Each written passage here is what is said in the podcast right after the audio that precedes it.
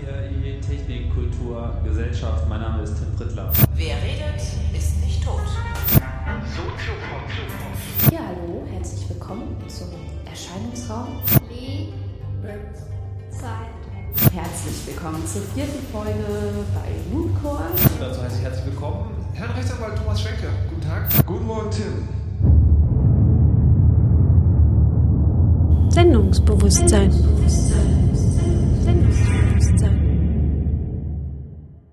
Hallo, liebe Hörer aus den Zwischennetzen.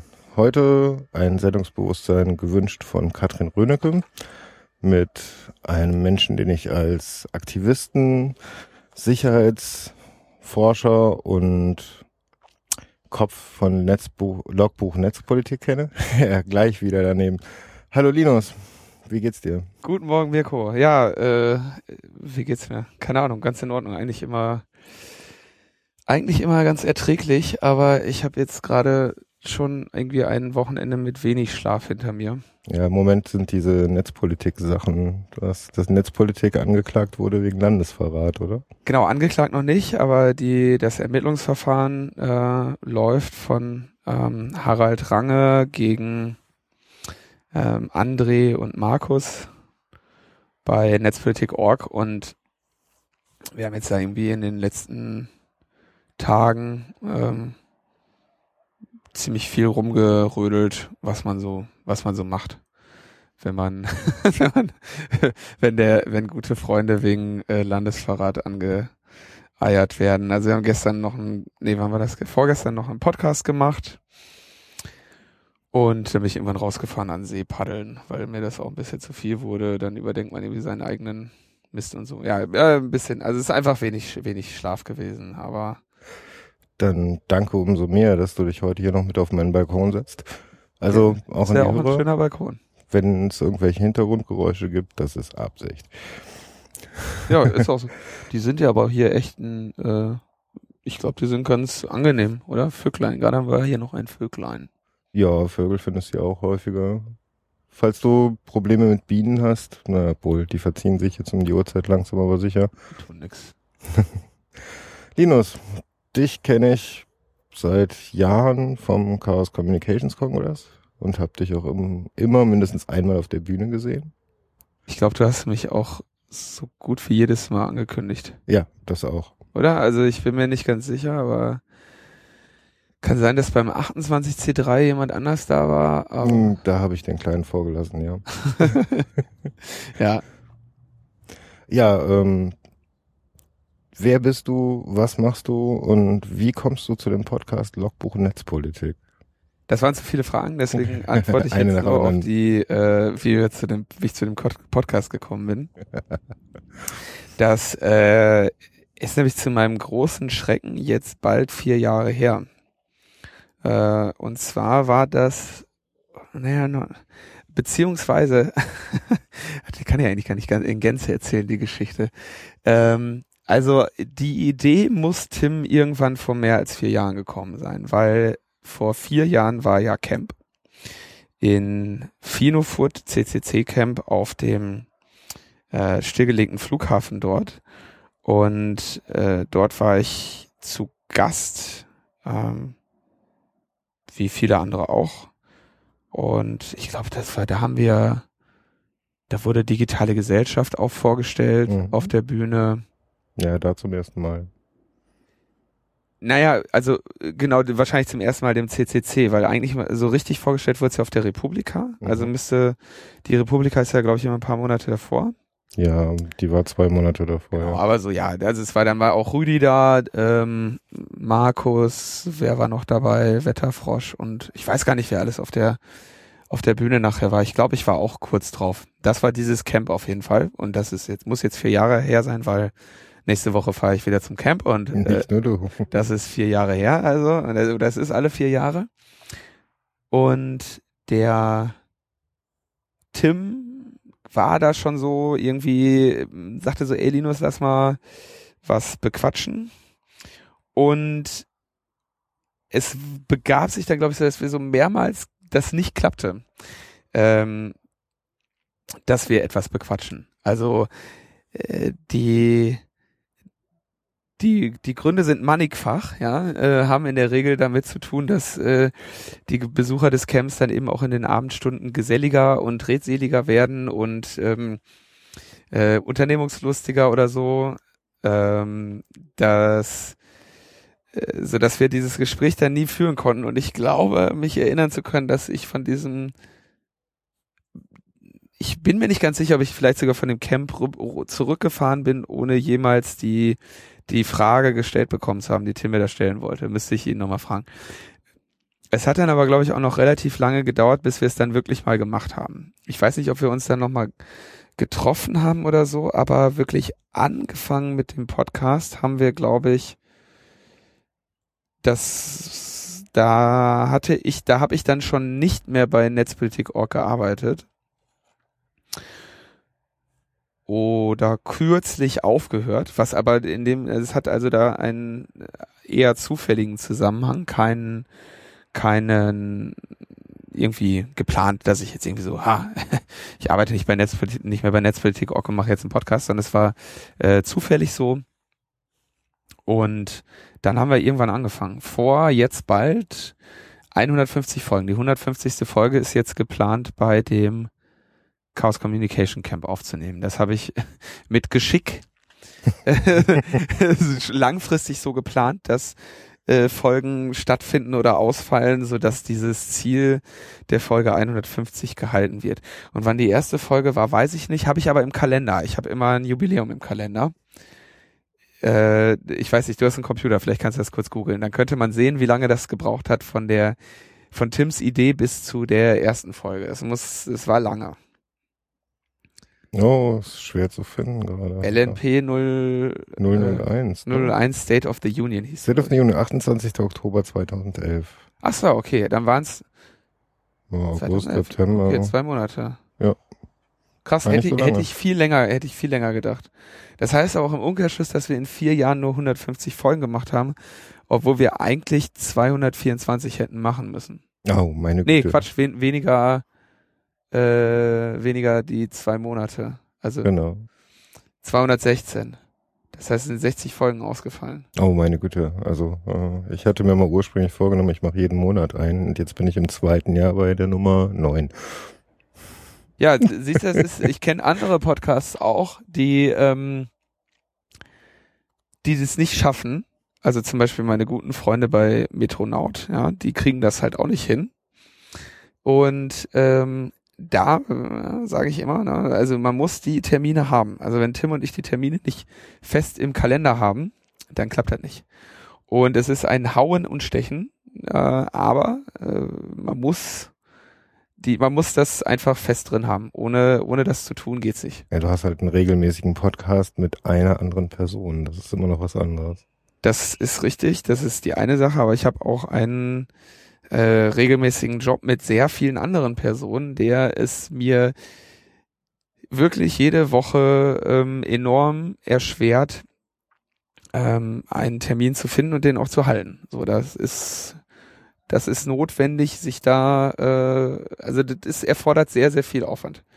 Mhm. Hatten auch Tim und ich uns irgendwie vor ein paar Wochen oder nee, vor ein paar Monaten auch zum ersten Mal drüber in den Haaren dass wir halt beide frustriert waren über die äh, nicht vorhandene Möglichkeit des anderen, ja, und das dann irgendwie so hast halt mehrere Wochen, kriegst du es dann halt nicht hin und dann ähm, ne, wie das dann so läuft, dann äh, geben, bringen beide große Opfer und ähm, versuchen das irgendwie hinzukriegen und dann, wenn dann irgendwie drei, vier Mal hintereinander, dann sagst halt immer, du Arsch! Nein, also so, so schlimm ist es bei uns nie geworden, aber dann haben wir, dann sagt man halt auch so, ey, mich frustet das ganz schön. Ähm, und dann sagt der andere, ja, mich auch. und dann äh, hat man sich wieder lieb. Ja, aber das ist nicht, ist nicht einfach. Also so, es ist nicht so, dass ich irgendwie nur rumsitze und äh, ab und zu mal einen Podcast mache. Also es ist tatsächlich relativ schwierig. Du sie, siehst ja auch hier das ganze Zeug. Das ist immer in meinem äh, Reisegepäck. Immer dabei. Ja. Also nur zur Erklärung an die Hörer, ähm, ich nutze ja gerne auch das Equipment von meinen Gästen. ich habe bisher, glaube ich, ich selber habe einen Zoom äh, H2, den stelle ich normalerweise mitten auf den Tisch. Das haben wir bisher auch bisschen, bisher auch bei nur einer Folge äh, Sendungsbewusstsein gehabt. Alle anderen hatten immer ihr super Equipment, was sie mir dann sozusagen geliehen haben oder womit wir aufgenommen haben. Diesmal haben wir einen Zoom H6 mit zwei Behringer Headsets dran Mhm. und äh, einem kleinen Mikrofonvorverstärker. Ja, wir Das müssen nur kurz auch. sagen, also der Mikrofonvorverstärker ist von Behringer und die Headsets sind von Bayer Dynamic. Ach, das Bayer ist ein Dynamic. preislicher Unterschied, den ich an dieser Stelle auch gerne gewürdigt habe. Entschuldigung, ich interessiere mich da ehrlich gesagt nicht so ganz für die Technik, weil ich ein Verfechter davon bin, man kann auch zur Not mit einem iPhone einen Podcast machen. Das kann man machen. Ähm, klingt aber halt scheiße. Ja gut, klingt halt nicht ganz so gut wie bei euch und ähm, das hört sich auch immer echt in Studioqualität an, obwohl äh, mir bewusst ist oder man es häufiger auch mal merkt, dass er etwas weiter auseinander sitzt. Ach, das ist, das finde ich interessant. Ich bilde mir immer ein, dass man das überhaupt nicht merkt. Ah ja, manchmal hat man so leichte Aussetzer, wo man es, also wenn man sich ein bisschen auskennt mit dem Audio-Streaming, dann kriegt man schon mit, oh, da Nein, das ist, das ist immer dann, wenn der, wenn der, ach so, du meinst, also unser Aufnahmesetup ist ja eigentlich, dass ich mich lokal aufnehme und Tim sich auch. Mhm. Und du hast recht, klar, manchmal hakelt Tim, weil er hat in der Regel äh, beschissenere äh, Netz, beschisseneres Netz als ich. Gerade, also jetzt ist ja, kommt ja erschwerend dazu, dass er jetzt die letzten sechs Monate in Großbritannien war und nur Mhm. selten in Berlin. Und in Großbritannien, da ist ja sowieso, scheint ja ohnehin alles scheiße zu sein. Und deswegen auch das Netz. Echt. Und ich sitze irgendwie in Hotel-WLANs im, in interessanten Orten der Erde und habe in der Regel keinerlei Connectivity-Probleme, aber Tim äh, hakelt dann manchmal. Ja. Und dann, dann kommen so awkward Sprechpausen rein. Aber an der Tonqualität würde ich mir einbilden, merkt man es nicht. Nee, an der Tonqualität hört man sich definitiv nicht. Ähm, höchstens, wenn man es, also man hört es, wenn man gewohnt ist, wie so Sprechfluss ist und sowas. Dann Ja, kriegt genau, man, es kriegt man das da ein bisschen raus. Oder auch so dieses Unterbrechen und hä? Mhm. Weil Skype hat ja die wunderbare, oder ist das bei Skype so? Skype hat die Angelegenheit, äh, die Angewohnheit, ähm, dass man sich nicht unterbrechen kann. Genau. Dass der andere rausgeblendet wird, Ja. während das lautere Signal gewinnt an der Stelle. Und genau, und das ist, oder der, wer angefangen hat, hat recht. Und das äh, führt dann dazu, dass man, wenn man sich dann anschaut, sieht der andere bewegt den Mund. Der redet halt irgendwie los, man hört den aber nicht, weil Mhm. man ist ja gerade am Reden. Und dann kommen manchmal so, Ja, genau so. okay, ja, daran merkt man's. Aber sonst, glaube ich, geben wir uns ganz gut Mühe. Finde ich super. Also ich meine, ja, obwohl ich gerne einen Podcast mache, ich habe noch nicht das Geld, um hier so teures Equipment zu holen. Gut, du machst es auch wesentlich regelmäßiger, ne? Ja, ähm, ich verdiene aber mit Logbuch und Netzpolitik kein Geld. Ja, wer tut das mit seinem Podcast außer Tim und äh, Timo? Ja, bah, ich weiß nicht, also ich, ich sag mal, also ich würde ganz, ich bin, also dieses Equipment hier habe ich mir halt gekauft, weil musste sein.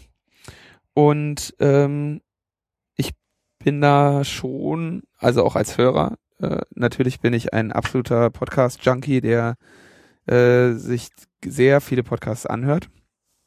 Und ich muss sagen, dass ich da schon so ein bisschen auf diese Tonqualitätssache stehe. So, ich meine, ähm, spätestens wenn du daran denkst, dass eben die meisten ähm, Hörer und Hörerinnen sich das ähm, auf dem Kopfhörer anhören, Mhm.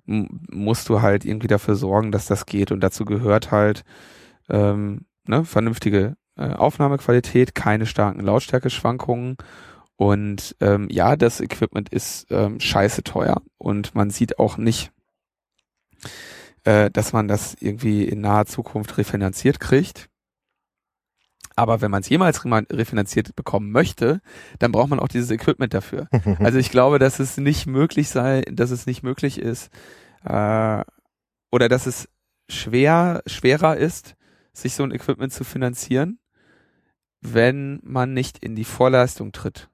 Ja, weil-. Das, also es ist äh, un- unabhängig davon, wie, wie cool euer Inhalt ist, ähm, ist es halt schwierig, wenn es den, wenn es den Menschen halt beim Hören schmerzt. Und deswegen bin ich auch zum Beispiel enorm dankbar für Auphonic, Oh ja. auch wenn man ihnen jetzt nicht mehr dankbar sein muss, weil man ihnen ja Geld geben muss. Insofern, äh, Dank, Geld ersetzt ja Dank. Insofern hier Geld kriegen sie ja. Ähm, Auphonic ist, ist da schon, glaube ich, sehr wichtig. Um eben dafür zu sorgen, oder Auphonic sorgt ja eigentlich nur dafür, wenn man sich mal diese, diese Lautstärke äh, Kurven anschaut, ne, wie bei uns schwankt das jetzt, dann redest du mal laut, dann redest du mal leise und Auphonic macht da so eine längliche äh, breite Wurst draus, die gleiche äh, Lautstärke hat und das ist einfach, das sorgt dafür, dass man sich das am Ende anhören kann. Ja, und Knacken und Popsen kommt da raus. Genau, so. Wenn ich jetzt hier so Pop, Pop, Pop, Pop, mache, ja, oder hier mal drankomme, passiert mir auch sehr häufig. Das äh, macht Auphonic dann in der Regel weg, wenn man nicht gerade drüber spricht. Ja, ich finde Auphonic macht selbst, also wenn man so relativ nah beieinander sitzt, so ein H2 in der Mitte stehen hat und dann miteinander spricht, kommt da hinten auch was raus, was man sich auf jeden Fall anhören kann. Kommt Ohne auch auf Frage, den man Raum, man kommt kann auf- sich eine Menge anhören. ja, kommt auch auf, auf den Raum an, also wenn es halt nicht so halt, dann ist das schon okay. Ein weiterer Vorteil, wenn ich jetzt hier dir noch weiterhin meinen Amazon Affiliate äh, Link andienen darf. Ja, kannst du auch gern schicken. Ein weiterer Kommt- Vorteil ist, dieses Equipment steht im, steht im Regal, fängt Staub und sagt dir, du Arsch, du benutzt mich nicht. Und das hilft natürlich dann auch wiederum, deine äh, äh, Release-Quote ähm, irgendwie äh, gängig zu halten. Du, ich bin so ein Standard-Nerd. Was glaubst du, was in meinen Schränken verliegt und verstaubt? Ja, aber das ist, also dieses Equipment ist, wie du schon sagst, halt einfach schmerzhaft teuer. Ne? Ja, also es ist allerdings. einfach, äh, ich gerade habe ich, als ich das hier aus meiner Tasche geholt habe, habe ich mir auch wieder gedacht so, boah, ist das scheiße teuer. was heißt, was kostet so ein, so ein Headset? Also gerade die Headsets finde ich jetzt am spannendsten. ähm, wenn ich jetzt sagen würde, wie billig ich mal eins bekommen habe, würde ich verraten, wie billig mein Weihnachtsgeschenk für Fiona war. ähm, aber wenn man, ich glaube, wenn man bei Thomann jetzt diese eingibt, ich bin ja, ich folge ja nicht dem Rat des Meisters. Ähm, Tim steht ja oder B steht ja auf diesen Bayer Dynamic, ich glaube, die heißen irgendwie 292 oder sowas. Diese flachen. Mhm. Und ähm, ich habe ja die 7 DT 790 oder so heißen die. Das ist der ähm, der Studio- und Mixing-Kopfhörer von Bayer Dynamic. Mhm. Kostet aber genau das gleiche. Aber bei Tims ist das so, da kann man noch so, da gibt es quasi äh, einen, einen proprietären Kabelstecker Mhm. und dann kostet das Headset, glaube ich, so äh, 260 Euro und dann brauchst du nochmal ein 60 Euro Kabel. Ähm, und dann bist du bei 320 Euro und in dieser Preisregion liegen diese Headsets auch. Okay. Eines. Das ist, ja, das ist sportlich. Also, Ja, das ist Das das total Zoom. asozial. Aber du hörst, die, du, ich meine, du kannst dir damit mal Musik anhören. Ähm, wenn- du siehst ja, meine sehen ja auch noch so mehr aus wie so äh, Hubschrauber-Pilot-Headsets und ich Mhm. finde Hubschrauber auch sehr geil. und deswegen, ähm, ja, habe ich halt die geholt. Außerdem dann verwechselt die, ver behauptet Tim nachher nicht, das wären seine. nee, Ja, also klar, schwarz, kannst du ganz, ganz blau, ne? einfach rechnen. Dieser Zoom, der ist, glaube ich, seit ich ihn gekauft habe, billiger geworden. Der kostet, glaube ich, sowas um die 400 jetzt oder vielleicht auch schon nur noch 380 oder sowas. Äh, der Kopfhörerverstärker hier ist relativ günstig. Ich glaube, der kostet 20. Dann bist du halt so bei 1100, 1200 Euro, die du benötigst, um mit zwei Personen zu podcasten. sportlich. Das sportlich. ist scheiße teuer, ja. Nee. Und dann kaufst du natürlich für einen, drei, für einen 640 Mark Kopfhörer, kaufst du natürlich auch noch mal eine Tasche und so. Und ja, ist, Da kommt man echt auf Werte. Also ich wollte Ja. jetzt den Leuten eher nicht vermiesen, anzufangen zu podcasten. Nee, na, naja, ich, also, ja, ich habe auch lange gebraucht, bis ich dann irgendwie so gesagt habe, okay, diesen, diese scheiß teure Scheiße kaufe ich mir. Zumal ich ja eigentlich äh, auch den Kram von Tim hätte irgendwie nutzen können. Ähm, und ja, das ist, ähm, das ist halt, äh, das ist halt teuer. Andererseits wiege ich mich in der wohligen Gewissheit, dass das Zeug nicht viel an Wert verliert. Und Dinge, die nicht an Wert verlieren, äh, für die bin ich auch gerne bereit, Geld auszugeben. Mhm. Und diese Headsets, die verlieren vielleicht in ihrer Lebenszeit sowas wie 50 bis 80 Euro an Wert. Und für, äh, für weniger äh, kannst du die halt auch gebraucht nicht kaufen. Insofern kaufst du die halt natürlich neu und verkaufst sie halt nach, nach Jahren. Das ist der gleiche Grund, warum ich bei Computern kein Geld spare. Also bei Computern auch immer auf Neuware setzt. Neuware mit drei Jahren Garantie und äh, so einmal alles, weil dann weiß ich, dass ich nach drei Jahren einen funktionierenden Rechner habe, den ich ungefähr für die Hälfte verkaufe. Und Mhm. mit der Hälfte kann ich mir wieder den nächsten kaufen, der mich dann nur die Hälfte kostet. Das amortisiert sich dann, ja. Es ist einfach so die Frage, wie viel Geld du verlieren willst. Ne? Also es klingt jetzt halt snobby, ähm, aber ich, wie heißt dieser sehr schlaue Spruch so, äh, billig kann ich mir nicht leisten. Und es ist halt, also billig, wer billig kauft, ne, äh, kauft zweimal. Das ist das erste, ja. Mhm. Und wer schon mal versucht hat, ähm, Podcast-Equipment billig zu kaufen, weiß auch, dass das auch nicht geht. Ne? Also dieser H2, was kostet der? 160, 100, 180? ja, 100. Nee, das kostet der H1. Ah, stimmt. Ähm, Der halt H2. den H2, den habe ich auch gut geschossen, aber ähm, dafür habe ich 130 Euro bezahlt. Gut, hast du günstig bekommen. Also ich, Ja. ich hatte ihn eher so in der 150er Region. Und damit bist du natürlich jetzt, ähm, das ist ein wahnsinniges Aufnahmegerät, super geil, Mhm. perfekter Klang, traumhaft. Aber ähm, das ist halt für diesen einen Anwendungszweck jetzt bist du halt be, beschnitten. Ne? Ja, klar. Und das heißt, du wirst, wenn du irgendwas anderes machen willst, musst du was, was anderes kaufen. Hier ist schon so ein H2 äh, Aufsteckmikrofon dabei. Mhm. Und naja, wenn wir schon da so einsteigen, warum ich jetzt überhaupt so viel Geld ausgegeben habe für den Mist, der, was man ja braucht, sind ja die Phantom gespeisten ähm, XLR-Stecker für die, für die Mhm. Headsets. Und da ist halt der Zoom sogar das billigste, was du kaufen kannst, was viermal ähm, Phantom gespeist XLR machen Okay, kann. viermal. Ja, ich kenne noch die Tascam mit zwei, aber Genau, aber das Ding kostet nicht viel weniger als dieser Zoom. echt nicht? Ja, Ja. 300, 360. Ja, und das, dafür kriegst du den jetzt. Ach, echt krass. Ja. Hm, das muss man sich echt mal überlegen. Also ich vers versuch's halt dadurch zu erklären. Ne? Also wer, man muss immer auch so Wertverluste mit einsehen. Und man merkt, wie ich jetzt hier über Minuten versuche, mir das schön zu reden, diese Summe Geld ausgegeben zu haben. Aber wer äh, andere Podcasts hört, weiß, dass ich ähm, die auch dieses Zeug auch sehr gerne verleihe. Und das, das Scheiße, jetzt werden die alle fragen. Nee, aber also das, äh, ne, das muss ja auch genutzt werden, ne? Natürlich, das ist, äh, das ist wichtig, dass es dann natürlich auch in treue Hände übergeben wird. Damit ähm, auch durchaus schon mich mit Leuten gezankt, gesagt, du brauchst nichts zu kaufen, ich hab das schon. das ist da und so, aber so, so. Hm. kurzer Exkurs waren. Kleiner Exkurs. Ich versuche mal wieder die Brücke zurückzuschlagen. Also mh, das Equipment, du hast am Anfang bestimmt das Equipment von äh, von Tim benutzt. Ja, naja, am Anfang, da war die Welt ja noch in Ordnung. Da habe ich noch, äh, da habe ich noch Auftraggeber in Europa gehabt und ähm, ähm, bin morgens, tatsächlich morgens auch immer in die Metaebene gefahren zu Tim ins Studio und habe mich da ins gemachte Netz, Nest gesetzt. Oh, das ist ja immer, das war sehr schön, ja. Das war, das war großartig und ähm, dann kam irgendwann, äh, weil, also dann hatte ich, dadurch, dass es Europa-Einsätze waren, immer höchstens so, ja, drei, vier Tage oder sowas, die ich dann mal auf Reise war. Mhm.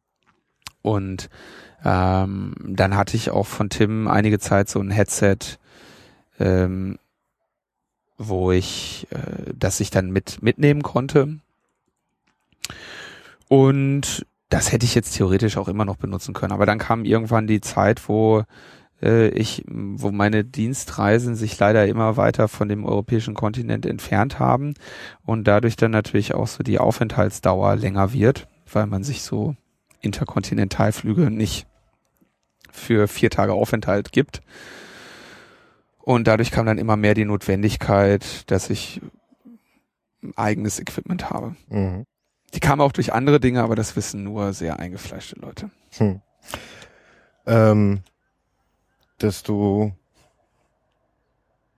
du wolltest jetzt sagen, leider nicht mehr auf dem europäischen Kontinent arbeitest, sozusagen durch die Gegend jettest. Ähm, da würden sagen viele geil, den Job hätte ich gerne.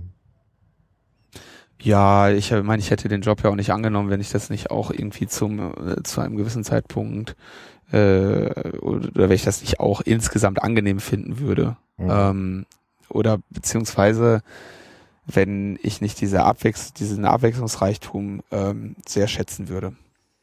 Aber es äh, ist tatsächlich auch mit größeren ähm, Einschränkungen in der im persönlichen Leben verbunden. Ne? Also ich meine sowas wie, dass du auf einmal Zeitzonen und sonst was berechnen musst, um deine dein Podcast-Hobby weiterführen zu können, Mhm. ähm, dass du bei ähm, bei mehr Geburtstagen deiner Freunde nicht anwesend bist, als dir recht ist. Viele ähm, viele Sachen im privaten Bereich leiden da eben. Mhm, das, das kann man auch nicht ewig machen, ne? Nö, da altert man auch bei und ähm, ja, also das hat ähm, hat eben Vor- und Nachteile, ne? Also man hat äh, man hat eben, man muss eben sehr, sehr viel private ähm, Prioritäten irgendwie aufgeben. Und ähm, wenn man das dann über ein paar Jahre gemacht hat, dann blickt man dann eben auch da drauf und sieht, okay, das ist äh, das ist vielleicht gerade ein bisschen viel oder so. Mhm. Ein bisschen viel ist bei dir gut. Also äh, ich erlebe dich in tausend ähm, Töpfen rühren. Logbuch Netzpolitik ist wie gesagt einer und äh, wo du seit vier Jahren relativ regelmäßig dabei bist. Ich finde übrigens cool, dass wenn einer von euch keine Zeit habt, dass ihr dann noch Gäste mit hinzunimmt und so. Auch die letzte Folge von an, mit André, die habe ich natürlich gleich weggeschrotet. Ähm, du sagst auch, du bist Podcast-Hörer. Ähm, die wenigsten Macher, die ich bisher hatte, sind regelmäßige Podcast-Hörer. Echt? Ja. Sie das, sagen, sie hören ein oder zwei Podcasts, manche ein paar mehr. Ähm, sie interessieren sich aber viel mehr fürs Machen. Ja, ja. Wie soll ich das jetzt? Äh Was gibt dir das Hören von Podcasts? Ach so, ja, okay, das ist eine sehr viel schönere Frage. Ähm, Podcast, also ich, ähm, also ich, hm, also ich glaube, es gibt, gibt viele, viele Sachen dazu. Also ich, meine, meine, meine Standardantwort ist eigentlich immer so, Podcasts haben mich aus der, aus der Beschaffungskriminalität äh, erlöst, weil ich war ja früher ähm, Hörspiel äh, abhängig und ähm, Du auch. dann habe ich halt immer äh, diese, da habe ich die halt immer, äh, ne, weil ich, ne, armer, armer Mann und so, dann äh, habe ich halt den, den, quasi den, den Ohrraub begangen und habe die im, habe die illegal heruntergeladen. Ähm, und das ist ja schlecht für die, für die ähm, Verwertungsindustrie, wenn man sowas macht. Und äh, deswegen ähm, habe ich dann mich dann irgendwann auf Podcasts umgestiegen. Insofern ist alles längst verjährt. Und ähm, mh, dann bin ich halt auf, habe ich Podcasts gehört. Und ähm, das Schöne daran ist einfach, dass du nicht irgendwie, dass die Sendungen nicht irgendwie unterbrochen werden von irgendwelchen beknackten Werbungen, solange man deutsche ähm, Podcasts hört und auch die amerikanischen Podcasts werden von sehr angenehmer ähm, Werbung wenn überhaupt unterbrochen. Und es wird sich in, wird sich darin Zeit genommen, irgendwie dieses Thema zu behandeln. Und ähm, das ist angenehm. So, wenn man da Leute hat, die irgendwie ein Thema erör er erörtern äh, und ich dabei was lerne, dann ist das sehr schön. Ich bin, mir ist das aus, ich weiß nicht genau wieso, aber mir ist das sehr wichtig, dass ich irgendwie beschäftigt werde. Mir wird schnell langweilig und ich brauche, äh, ich brauche irgendwie was, was neu ist, worüber ich nachdenken kann und über Dinge, die ich schon kenne, äh, denke ich nicht mehr nach und über Dinge, also jetzt Leute, die irgendwie nur ähm, über irgendwas reden, ähm, das oder die halt was weiß ich reden, um zu reden, das äh, langweilt mich dann auch sehr und insofern ähm, interessieren mich eben so Formate wie selbstverständlich äh, Chaos Radio Express oder jetzt ja CRE von Tim, ähm, in denen eben, weiß ich nicht, ne, das war halt irgendwie, das ist ja Bildungsprogramm in, vom Feinsten. Pur. Also ich gebe das auch gerne mal meinen Eltern oder Ja. wenn bei bestimmten Themen, wo ich sage, das interessiert bestimmte Persönlichkeiten in meinem Umfeld, dann kriegen die das auch mal per E-Mail von mir zugetragen. Genau, und da kann man so schön bei abschalten und du kannst halt irgendwie, äh, gut, jetzt habe ich im, in letzter Zeit schalte ich wenig ab, aber äh, du, du kannst halt, was weiß ich, dann mal so einen Podcast anmachen und äh, zum Beispiel heute gemacht, äh, Fahrradpflegen. Ja, dann hörst du dir das an, dann ist diese, Mhm. dann ist diese Sch- Fahrradschrauberei irgendwie äh, nicht so nicht so nervig, sondern du hast halt irgendwie was Schönes, was da, was Schönes, was du dazu lernst. Wobei ich zugeben muss, äh, heute habe ich relativ wenig gelernt. Aber ähm, das finde ich daran schön. So, man hat sich, man nimmt sich die Zeit und was glaube ich sehr, sehr sehr, sehr wirkt bei Podcasts ist natürlich auch so diese, diese persönliche Ebene. Was ich natürlich bei Leuten habe, die, die ich regelmäßig höre. Und was ich natürlich auch merke, ähm, immer mehr, je länger wir diesen Podcast machen, so, die, die Hörerzahlen ähm, steigen ja auch schon durchgängig eigentlich stetig. Oder ich weiß nicht, ob der, die, der, der Anstieg ist wahrscheinlich nicht mehr so steil wie am Anfang oder so oder wie zwischendurch mal. Aber es werden immer mehr Hörer. Und ähm, man baut ja dann auch so eine, eine eigene Beziehung zu der Sendung auf oder zu denen, die da sprechen. Also zum Beispiel irgendwie jemanden wie, ähm, ja gut, Tim ist jetzt ein schlechtes Beispiel. Ja. Äh, nehmen wir hier, was weiß ich, Freakshow, ähm, Dennis Ahrens, ähm, den Huckel. Das sind Leute, die, mit denen ich eigentlich in meinem Leben ganz, ganz wenig nur zu tun hatte. Ähm, und die ich immer, weiß, die sieht man dann immer mal wieder, ne? Im CCC habe ich heute auch wieder gesehen. Dann sagt man Hallo und man hat, man hat halt so dieses, ja, den kenne ich ja seit Jahren. Mhm. Und äh, das hast du halt bei den, bei den Leuten, die du hörst, natürlich auch. Und das sind dann eben, irgendwann werden das ähm, ja irgendwie, keine Ahnung, treue, äh, keine Ahnung, treue Begleiter ist jetzt irgendwie so ein, so ein abgedroschener Begriff, aber man, man fühlt sich dann auch in so einer Sendung zu Hause und hört die halt sehr gerne. Und auch wenn man sowas wie Freakshow, ich meine, das kann sich ja keiner, kann sich, kann sich keiner am Stück anhören, ja. Äh, Ich tue es. Da kriegst du, ja, okay, dann äh, hast du irgendwie, äh, bei deinem Job kann man es wahrscheinlich machen, so ich, ich kann es Ich nicht. bin Programmierer, Ja. Entwickler. Echt, ich kann beim Programmieren kann ich nichts hören, aber ähm, nee, was ich einfach meine, ist so, dann unterbricht man mal, ne, oder hört das zum Einschlafen.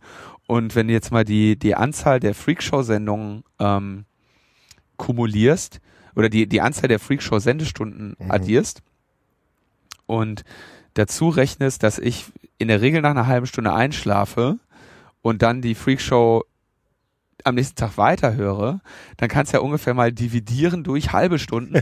Dann weißt du, wie oft ich mit den, mit den, mit den Typen im Ohr eingeschlafen bin. Ziemlich, so fast jeden Abend. Ne? Und ähm, das ist ja- das ist ja schon ganz cool. Und dann gibt's natürlich auch andere äh, Formate, die man dann sehr angestrengt hören muss. Also Freakshow würde ich jetzt sagen, ist schon, ähm, obwohl das ja in den Kommentaren immer Leute ganz anders sagen, aber Freakshow ist für mich halt so ein, so ein leichte Kostformat. Ja, nebenher. Genau, ne? da muss man auch jetzt nicht alles hören. Das ist jetzt auch nicht immer weltbewegend, was da, was da besprochen wird, ähm, obwohl es Apple ist. Und ähm, dann kannst du halt irgendwie, dann gibt's natürlich andere Formate, bei denen kann ich halt, äh, die kannst halt nicht nebenbei hören. Ne? Sowas wie äh, CRE oder Alternativlos ähm, kann man nicht zum Einschlafen hören. Ähm, einzige Ausnahme, äh, die ich mache, ist dann der Florian Freistetter mit den, mit den Sternengeschichten. Das ist auch vom Inhalt her überhaupt nicht zum Einschlafen geeignet. Höre ich aber trotzdem häufig zum Einschlafen und höre ich dann am nächsten Tag nochmal. Und äh, so ist halt die geile Mischung zwischen ähm, chillen, was anderes machen können, was beim Lesen nicht funktioniert und irgendwie auch diese per persönliche Sache mehr dazu zu haben. Und das ist halt einfach cool, ja. Das ist also jedem, das ist vielen anderen Medien enorm überlegen.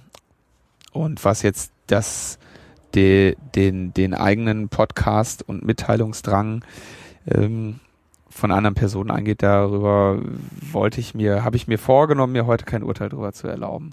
Aber ich finde, dass es äh, wichtig ist, ähm, auch selber Podcasts zu hören. Nicht nur, ähm, weil das einfach grundsätzlich gut ist, aber auch, weil man dadurch natürlich auch so selber irgendwie seine eigene Nische mehr findet, ne? Also mehr drüber nachdenkt, was möchte ich denn für einen Podcast machen? Weil du hast ja Grund, du hast ja keine Chance, ähm, und ja klar, du hast eine, du hast eine Chance. Vielleicht ist es sogar besser, keine Podcasts zu hören, weil man dann nicht, äh, weil man dann nicht versucht, anderen nachzueifern, sondern irgendwie seinen eigenen Weg geht. zu Podcasten. Mhm. Und was gibt es dir, Podcast-Macher zu sein? Äh, das ist natürlich eine gute Frage. Ähm, Danke. Die Antwort hat sich, glaube ich, so auch im, im Laufe der Zeit ge, gewandelt. Und ich habe vor ähm, vor ein paar Wochen habe ich irgendwie habe ich habe ich mir auch mal Logbuch Netzpolitik Folge 1 angehört. Deswegen wusste ich auch gerade den den Titel.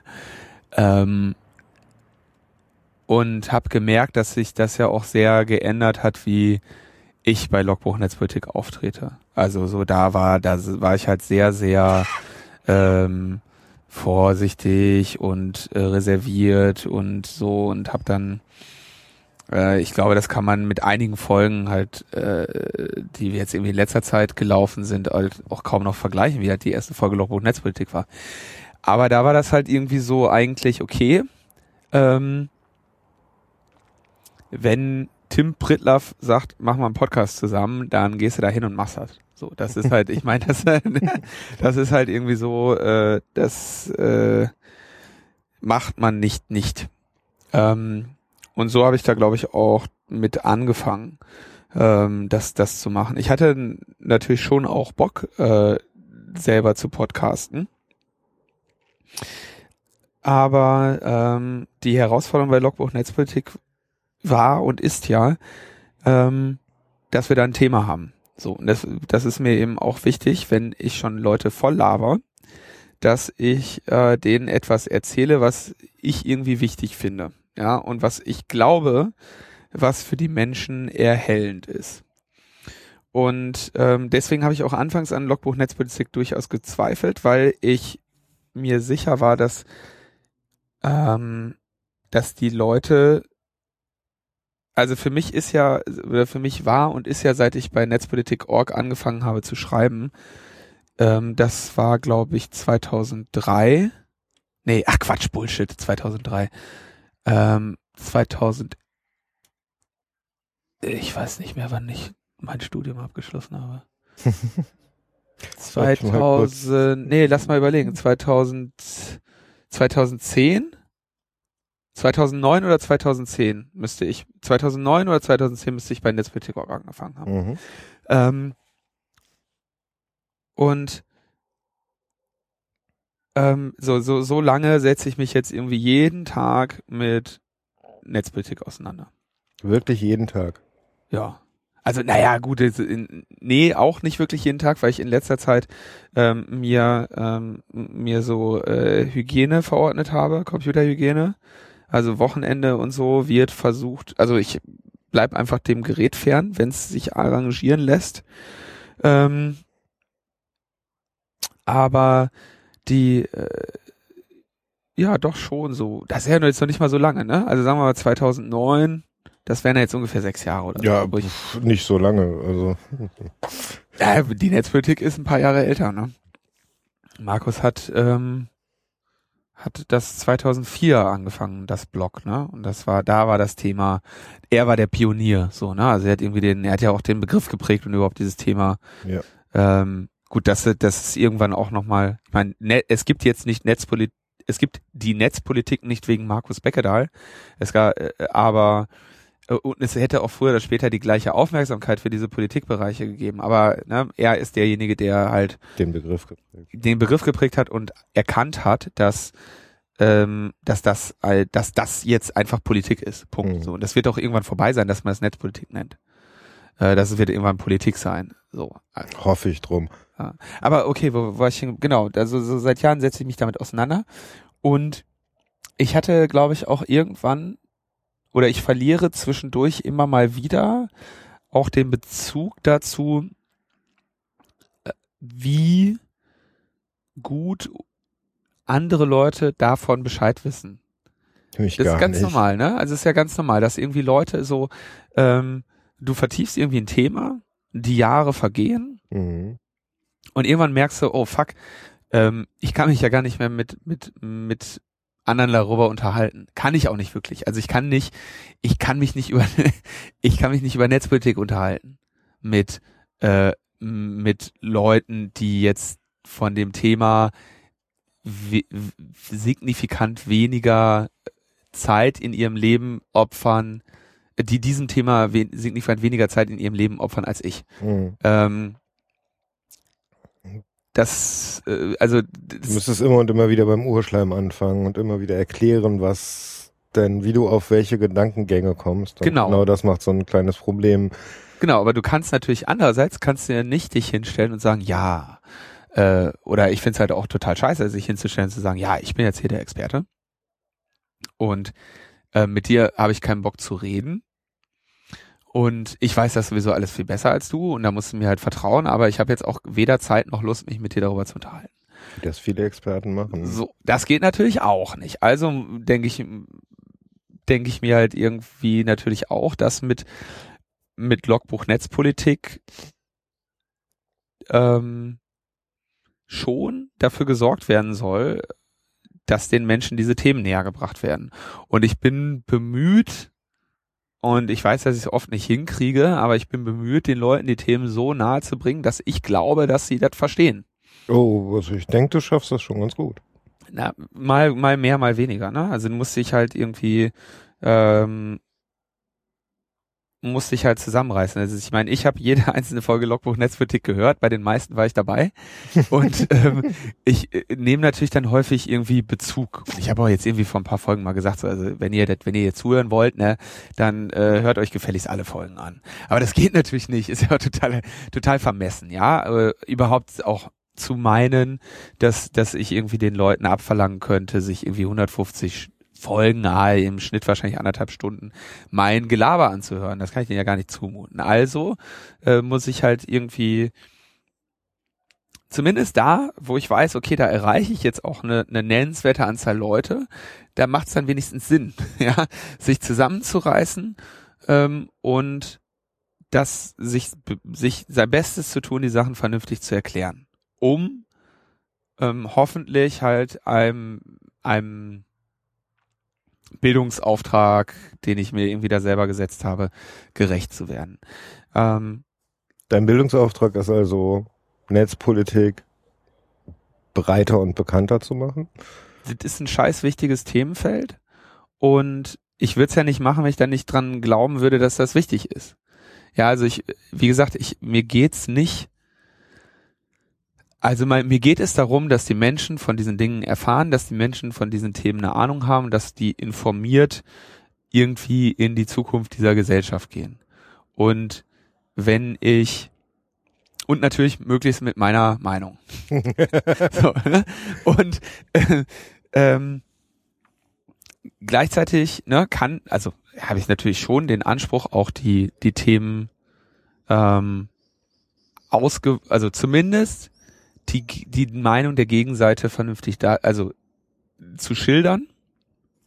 Und das gelingt mir halt manchmal mehr, manchmal weniger. Ähm, aber ich habe den hab den Anspruch. So, das heißt, was gibt mir jetzt, was gibt, was treibt mich jetzt an, Logbuch Netzpolitik zu machen? So, ähm, ich glaube, dass das wichtig ist. Ich will den Leuten da irgendwie was erklären. Ich will mir selber, bilde ich mir ein, inzwischen halt ein bisschen was von dem Thema zu verstehen und dieses Wissen zu teilen. Ähm, und ähm, natürlich macht es auch einen Heiden Spaß, darüber zu reden und ähm, Sachen zu erklären. Ich meine, wenn ich, ich würde nicht irgendwie äh, so viele Sendungen gemacht haben, wenn ich nicht am Ende auch irgendwie Freude daran hätte, anderen Leuten zu erklären, wie sie bitte schön auf die Welt blicken sollen. Ja. und ähm, äh, ähm, gleichzeitig ne, machst du das natürlich, würde ich es wahrscheinlich nicht mehr machen, wenn die Sendung nicht so erfolgreich wäre, wie sie es jetzt geworden ist. Ähm, weil es mir darum natürlich geht, meine wenige Zeit, die mir auf diesem Planeten vergönnt ist, irgendwie da zu investieren, wo sie irgendwie zum Wohle von vielen Menschen ist.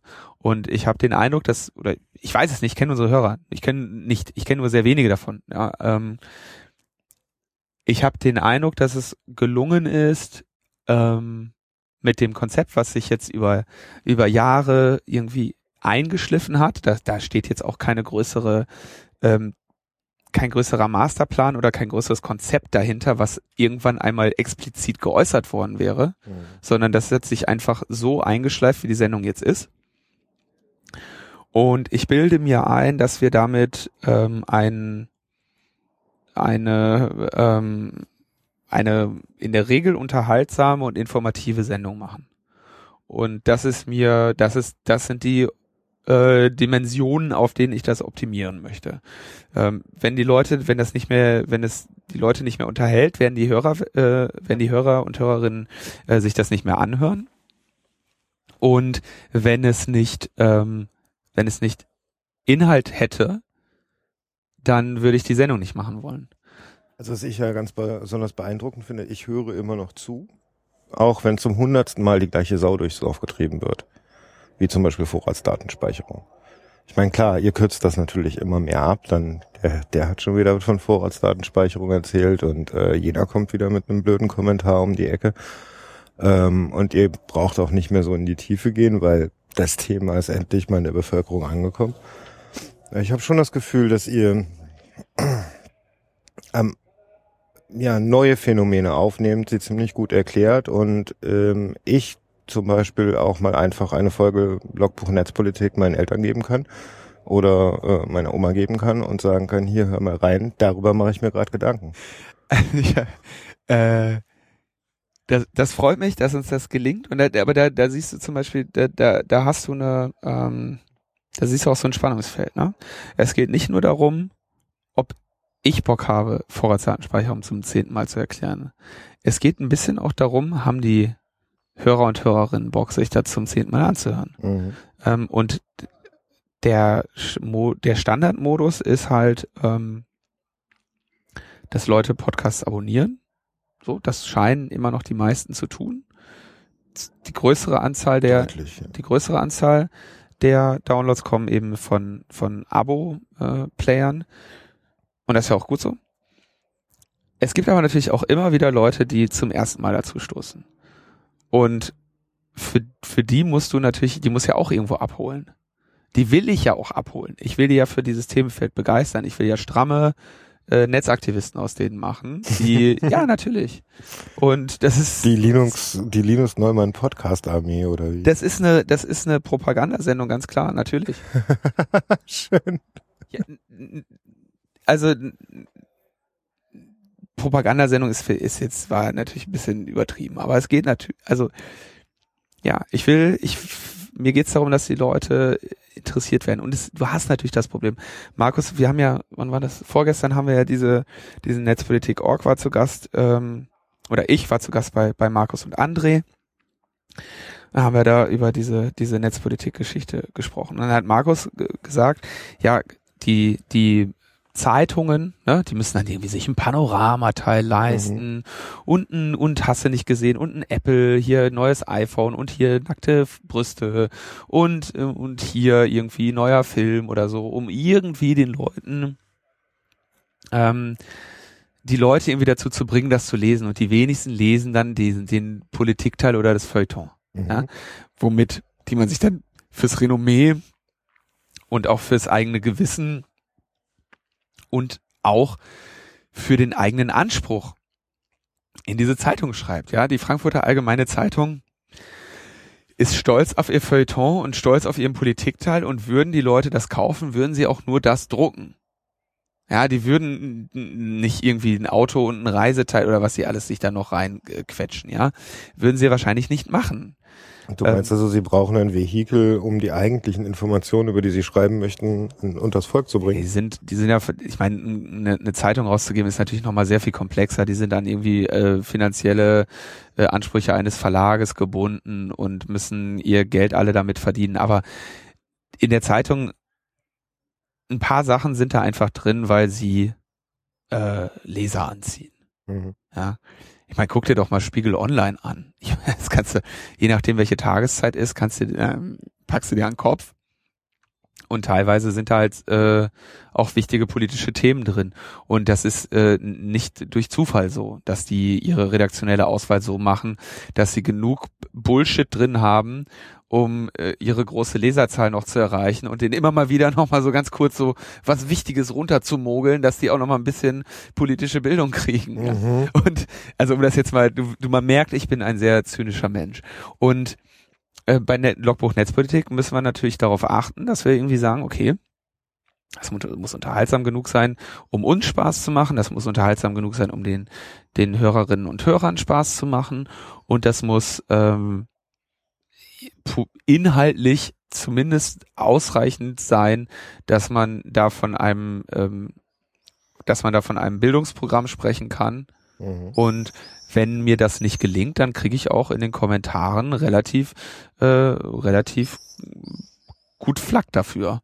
Also wenn irgendwelche, wenn mir, wenn wir mal ein Thema, gerade sowas wie Vorratsdatenspeicherung, da passiert das natürlich dann, dass man dann eben bei der hundertsten Sendung zu, zu dem Thema auch mal die äh, Neutralität und Ausgewogenheit der Berichterstattung so ein bisschen hinter sich lässt. und, und dann hast, du, dann hast du natürlich Leute, die, und dann explorierst du mal in andere Bereiche und dann hast du natürlich auch Leute, die sagen, ey, was ist das denn hier für eine, für eine Scheiße so? Ihr habt hier äh, einen Auftrag und eine Verantwortung in dem, wie ihr Sachen darstellt. Und häufig rege ich mich fürchterlich über so Kommentare auf, weil sie eben recht haben. Ja, das ist natürlich, das sind die schmerzhaftesten.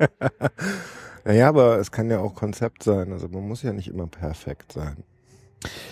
Ja, ich glaube, perfekt ist keine einzige Sendung. Logbuch Netzpolitik ist perfekt und ich bin, ich ver, ver, versäume es sehr häufig. Also wenn uns in den Kommentaren ein Fehler äh, angezeigt wird, dann bin ich eigentlich, ist es mein Anspruch, den in der nächsten Sendung zu korrigieren. Das finde ich verdammt gut. Mache ich aber andauernd nicht. Also ver, verpasse, verpenne ich. Ja, äh, vergesse ich und ähm, das, was ich mitbekomme, finde ich gut. ja, wir haben aber noch, wir haben re relativ schon durchaus mal mehr Fehler drin gehabt, als Mach doch wir einfach mal eine Errata-Sendung. haben. ja, habe ich auch mal gedacht, aber dann habe ich irgendwann gesehen, bei diesem Podlove äh, gibt es irgendwie so Statistiken und dann habe ich gesehen, wie lange man brauchen würde, um sich alle Logbuch Netzpolitik Folgen anzuhören. Kannst vergessen. Kannst du nicht mehr machen. Ich glaube, das ist inzwischen halt über einen Tag oder äh, ist- viele Tage, viele Tage. Sag, ähm, glaub mir, es gibt Leute, die schaffen das. Ja, die, Die habe ich dazu gebracht den und dann hören die erstmal, schroten die einmal einen Podcast komplett durch bis zur aktuellen Folge. Und dann nehmen sie sich den nächsten, also das Binge-Watching ist auch beim Podcast Binge-Hörigen im Endeffekt. Binge-Listening. Ich wollte noch, ich wollte noch einen, einen Punkt kurz äh, dazu sagen. Ähm, eine Sache, die mir bei, äh, die mich auch bei Log Logbuch Netzpolitik sehr, sehr signifikant antreibt, das weiterzumachen. Zwei eigentlich. Ähm, ich habe das jetzt gerade wieder gesehen, als wir diesen äh, Logbuch Netzpolitik zu Netzpolitik.org gemacht haben. Den haben wir natürlich auch auf äh, Netzpolitik.org veröffentlicht. Mhm. Ähm, und da wurde ich dann wieder mit, mit dem konfrontiert, was Netzpolitik.org Kommentare sind. Oh, das ich möchte es nicht wissen. Und eigentlich. Kommentare in diesem Internet, wir müssen das Thema jetzt nicht vertiefen, ähm, aber wenn du schreibst, kriegst du ähm, sehr viel rabiatere Kommentare. Mhm. Und äh, wenn du, wenn du nur irgendwie deine Stimme äh, oder die Stimme einer anderen Person da, dazu hast, äh, geht das einfach sehr, sehr viel besser. Das heißt, du wirst sympathischer. Ich habe ähm, also bei, bei Netzpolitik.org, die Kommentare, das habe ich irgendwann mir einfach nicht mehr angetan. Das habe ich grundsätzlich einfach weggelassen. So, ich hatte äh, da mal, also kannst du nicht, kannst du nicht erzählen, ist natürlich, äh, habe ich ja jetzt, aber ist total asozial auch, ja. Schreibst irgendwie auf auf der auf dem äh, auf der, was weiß ich, wie würde man das nennen, dem dem de- der der der City der City der der der Netz-Community oder sowas. Ne? Mhm. City ist ein Berliner Stadtmagazin. ähm, äh, du schreibst da und irgendwann hörst du, liest du halt die Kommentare nicht mehr. Ähm, deiner eigenen Leser, und zwar deiner treuesten Leser, derjenigen, die sich so und Leserinnen, die sich äh, so vertieft haben mit deinem Thema, dass sie sogar einen Kommentar schreiben. Gut, viele fangen auch an, ohne den Artikel gelesen zu haben. Okay, dann kannst du auch direkt Skip drücken. Ne? Aber ähm, ich fand das wirklich auch nichts, worauf ich stolz war, dass ich mich irgendwann mich den Kommentar nicht mehr ausgesetzt habe. Ich wusste, das fließt alles bei Markus rein. Und wenn irgendwas Wichtiges ist, dann wird er mir schon Bescheid sagen. Ähm, und das ist nichts, was besonders cool ist. Oder das ist. Ich kann das aber voll verstehen. Also ich, wenn nicht, ich, ich, ich Ja, lese schon Kommentare nicht mehr, weil ich mir die meiste Zeit ins Gesicht schlagen möchte. Ja, aber du musst ja, ich, Und da sind du ja hast auch, das erstellt. Ich meine, das ist dann oft sind da Beleidigungen drin, ist eine Art und Weise des, der Ansprache drin, die, also wenn ich diesen Artikel erstellt hätte, dann würde mir das wehtun. das sowieso. Ich meine, natürlich tut das, ähm, also wenn du das nicht gewohnt bist und wenn du bei Netzpolitik.org arbeitest, bist du das relativ schnell gewohnt, ähm, dann tut das natürlich auch weh. Ähm, aber ich wollte ja zurück zum, zum Podcasten kommen. D der, der durchschnittliche Netzpolitik.org-Artikel hat sehr viel unangenehmere und respektlosere Kommentare als die durchschnittliche Sendung Logbuch Netzpolitik. Und ich sag ja nichts, äh, ich sag ja inhaltlich nichts anderes. Wobei wahrscheinlich, wahrscheinlich, wahrscheinlich sage ich auch mal inhaltlich was anderes, als ich vielleicht vor, vor, vor so und so vielen Jahren bei Netzpolitik.org mal geschrieben habe. Aber es ist einfach dadurch, dass man da die Stimmen hört und dass man vor allem die Ironie raushört. Das ist eine Sache, die ich bei, die mir bei dem, bei der Schrift immer wieder zum Verhängnis auch wird. Ähm, wenn ich was schreibe und da irgendwie eine, eine zynische Anspielung mache, dann kann ich nicht davon ausgehen, dass ähm, die, die, äh, die Leser und Leserinnen wissen, wie ich drauf bin, wie ich das meine und in der, in dem Moment lachen und sagen, haha, hier Neumann wieder Witz gemacht. Sondern die sagen, die denken dann halt vielleicht auch, dass das irgendwie eine Meinung ist, die ich da allen erstes vertreten würde. Und dann hast du die auf einmal in den Kommentaren, dann gehen die ab und dann hast du denen den Tag versaut und die dir. So, das, Super. ja, und das ist ja scheiße. Ne? Und das hat dann irgendwann auch dazu geführt, wie gesagt, dass ich dann mich davon, dass ich mich, dass ich dann mich den Kommentaren nicht mehr gewidmet habe, was eine absolut arrogante Art ist, die ich halt auch scheiße finde, aber die ich irgendwie dann auch für mich selber muss ich das halt so machen. Ähm, am schlimm, der schlimmste Kommentar übrigens, kom nee, ich muss jetzt erst noch zu Ende erzählen. Bei den Podcasten, bei dem Podcast kriegst du sehr viel, ähm, sehr viel rücksichtsvollere Kommentare, weil die Leute, also die ärgern sich auch, ja. Da sagst du irgendwas, was denen nicht passt und dann werden die knatschig. Und dann zu Recht und sitzen da und hören sich das an, die investieren eine Stunde, muss man ja auch sehen, der, die, ähm, die Personen investieren mehr Zeit in das, in die Gedanken, die ich von mir gebe, wenn ich podcaste. Ich glaube aber, das ist es auch. Also auf der einen Seite ist es bei einem Podcast wesentlich schwerer zu kommentieren, weil du musst die Webseite aufmachen, du musst dann erst da runterscrollen und in den, das Commentfeld was einhacken. Weißt du, bei dem Artikel, bei dem du liest, du bist gerade durchgelesen, dann bist du da unten.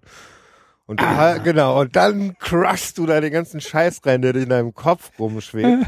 und äh, beim Podcast hörst du erstmal weiter zu, dann das kann, du machst dir Gedanken darüber. Du kriegst oft mit, klar, du kriegst Ironie in der Stimme mit, du kriegst den, den Zynismus mit, du kriegst, dass sich darüber lustig machen oder auch, dass du Advocatus Diaboli spielst und sowas. Das kriegt man über die Stimme ja relativ schnell mit.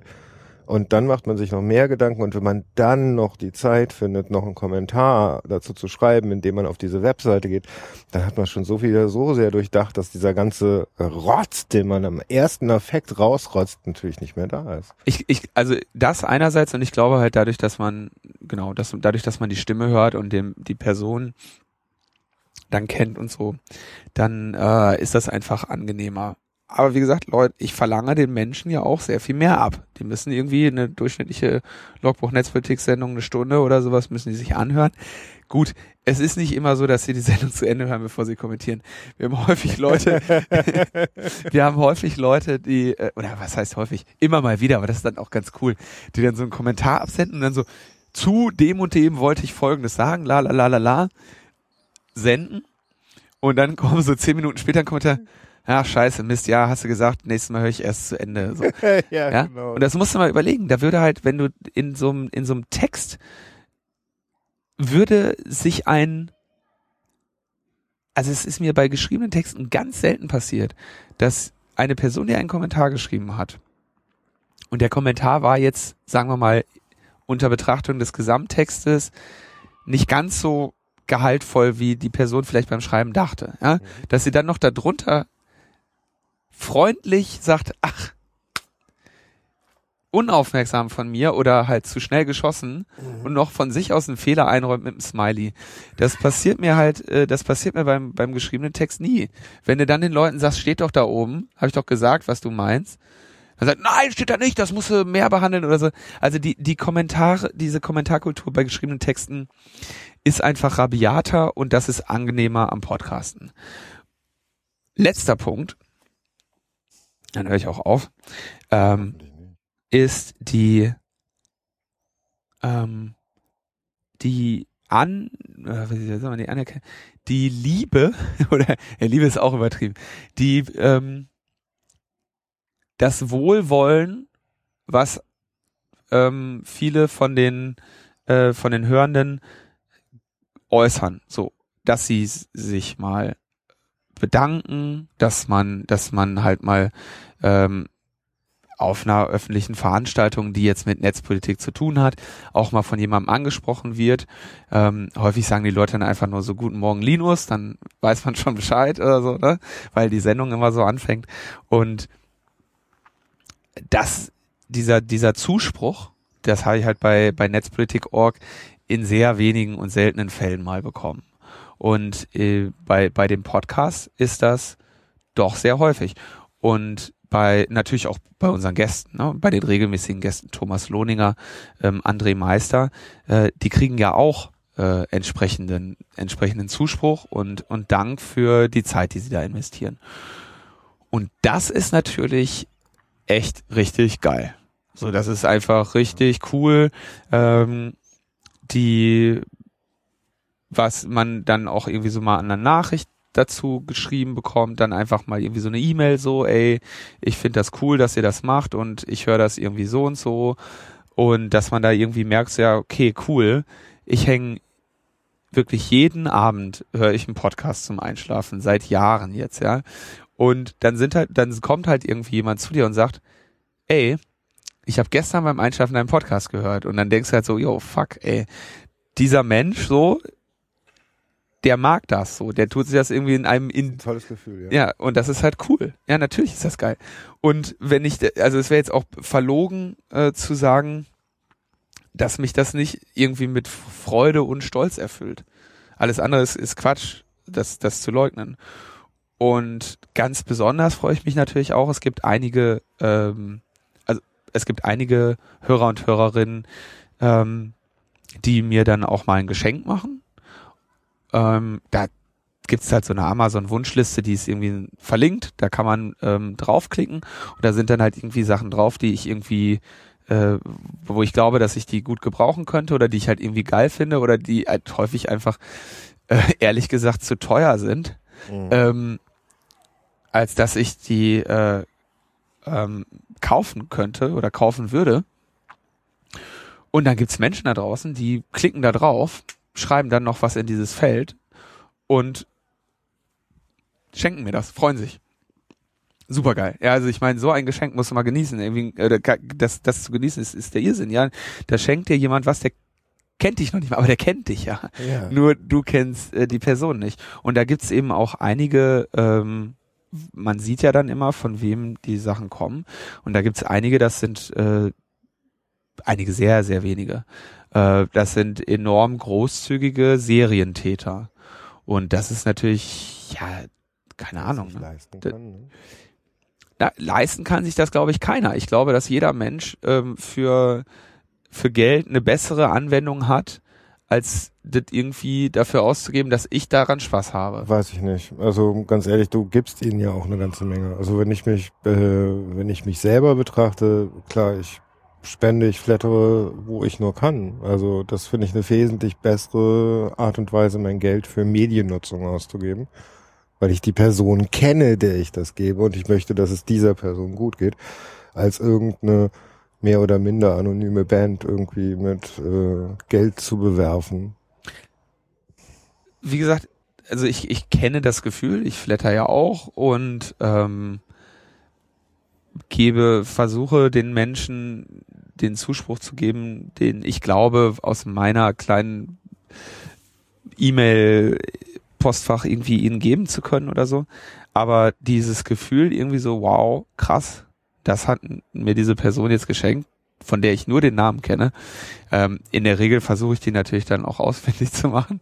Und äh, ähm, also manchmal, häufig schreiben sie eine E-Mail-Adresse dazu oder so und ähm, dann antwortet man natürlich auch und bedankt sich artig. Ich wollte es jetzt nicht schlecht machen, auf keinen Fall. Nee, nee, ich finde das, also ich toll. find, das ist halt, ne, weil du, das ist halt auch schon durchaus ein, ein krasser Antrieb und auch einer der Gründe, warum ich halt versuche, ähm, diese Sendung eben zu machen und das sind natürlich auch die Leute, für, für die ich äh, dann so eine Sendung mache. Aber äh, weil ich eben weiß, okay, krass, die, die, die schätzen das, wertschätzen das und die, brau- die freuen sich darüber und sind dankbar. Ist doch cool. Ja. Ähm, Auf jeden Wo, Fall. wo, fähr- wo widerfährt dir das äh, sonst, dass Leute dir dankbar sind? Jetzt noch eine allerletzte Frage zu dem Podcast Logbuch Netzpolitik. Ähm, was war dein schönster Moment? Bisher. Der schönste mag ja noch kommen. Boah. Der schönste Moment von der Sendung, oder was? Für dich in dieser Sendung. Also den ich jetzt persönlich am schönsten fand oder den ich am witzigsten fand? Persön Es gibt viele schönsten witzige Momente. äh, schön witzig, also bemerkenswerteste Moment, sagen wir es mal so. Kann ich dir nicht sagen. Kann ich dir echt nicht sagen. So viele von, ja. Ich glaube, also in der Sendung der schönste Moment kann ich dir ähm, Nee, kann ich, also kann ich dir nicht sagen. Aber du hast was äh, gerade im Kopf, was Nee, rund um die Sendung ist, oder? Na, was mir halt gefällt, ist, wenn, mh, gerade wenn man so jetzt so einer, einer Folge 100 oder Folge 150 äh, gegenüber sitzt. Meine Güte, hier ist was los. Ja, manche fahren hier mit dem Motorrad etwas. Hm. Äh, wenn man, wenn man sich so einer, dann, ich keine Ahnung, ich weiß nicht genau, was das Schönste war. Schön, dann muss es ja viele gute gegeben haben. Das ist eigentlich Ja, immer schön. Bemerkenswerte. Also Momente. eigentlich ist es immer schön, das merkt man ja auch, dass, äh, dass wir da selten schlechte Laune haben und ähm, nö, eigentlich ist das immer schön. Aber schön, schön sind schon natürlich so die Momente, wo man mit äh, mit Hörern und Hörerinnen in Kontakt gerät oder so. Wobei die natürlich auch immer, Tim, Tim beschreibt das immer so, die Momente sind auch so teilweise ein bisschen awkward, weil ähm, da, weil es so ein Ungleichgewicht gibt in dem, Ja. was man voneinander weiß. Ja. Ich weiß eine ganze Menge über dich und du hast keine Ahnung, wer Ja. ich bin. Und das ist, äh, und ich will da, ähm, weißt du mich dann auch manchmal nicht zu verhalten. Das Aber- ist dann auch schwierig teilweise. Also, wie, wie gehst aber- du dann grundsätzlich mit sowas um? naja, also erstmal möchte ich ganz kurz sicher, gerade kurz richtig stellen, das passiert natürlich ähm, äußerst selten und wenn es dann passiert, dann passiert es natürlich auf Veranstaltungen, äh, die was mit dieser Community zu tun haben. Und da sind es natürlich dann auch durchaus mehrere. Klar, wenn man, ne, also wenn, wenn man jetzt zu einer Veranstaltung geht, die sich um Netzpolitik dreht, dann ist es inzwischen relativ wahrscheinlich, dass dort eine, eine nennenswerte Anzahl von Hörern ist äh, und Hörerinnen. Aber wenn man so, und dann passiert es eben auch, dass man da zum Beispiel steht und sich unterhält und dann steht halt jemand daneben und sagt Hallo. Und dann sagst du, Hallo. Und dann weiß ich halt immer nicht, was ich sagen soll, weil ich eigentlich total schüchtern bin und äh, dann irgendwie auch, ne? du, Dann, schüchtern. ja, ich total, ich habe, also das, ich bin total schüchtern. Also warte mal, ich erkenne dich als Speaker auf dem Kongress. Ja, aber da bin ich ja, stehe ich ja nicht, stehe ich ja keinem Individuum gegenüber. Ne? Du, du, äh, ähm, manchmal 3500 Individuen auf einmal. Ja, da kriege ich aber auch Schweißausbrüche. und dann sind das so viele, dass man keinem Individuum mehr gegenübersteht. Außer meiner Freundin, die dann vorne in der ersten Reihe sitzt, dann gucke ich die einfach an und rede. Also die, dieser Saal 1 bei im CCH, das, Das ist, ist das ist ein Albtraum, das Ding. Was heißt der Albtraum? Ich finde das total geil. Also, ich muss ganz ehrlich sagen, letztes Jahr habe ich mich zum ersten Mal so richtig damit angefreundet. Da gab es so einen Moment, wo ich wusste, also ich gehe jetzt auf die Bühne, ich sage das jetzt an, ich weiß, hier sitzen 3000 Leute, im Nebensaal sitzen nochmal 1500 Leute nach der Keynote. Und ich habe das ein Jahr lang nicht mehr gemacht, aber ich muss jetzt. Und das war der Moment, wo alles von mir abfiel. Einfach nur noch Drecksau raus und auf die Bühne. Ja, nee, also deine Rolle da möchte möchte ich jetzt auch nicht unbedingt haben. Also die äh, alleine auf dieses Ding. hm, ungern. Einer Du der bist- Gründe übrigens. bist, ich habe deshalb beim, beim letzten Kongress keinen Talk eingereicht. Aber du warst auf der Bühne. Also Ja, aber nicht alleine, ne? Das Also ich, ist dann immer der Jahresrückblick, ne? genau, Jahresrückblick habe ich jetzt äh, letztes und vorletztes Jahr gemacht mit äh, mit wechselnder Besetzung, aber ich glaube Konstanze, Frank und Erdgeist waren Immer dabei. ja, nee, einmal nicht, weil Erdgeist ja ähm, den Kongress nicht besucht hatte.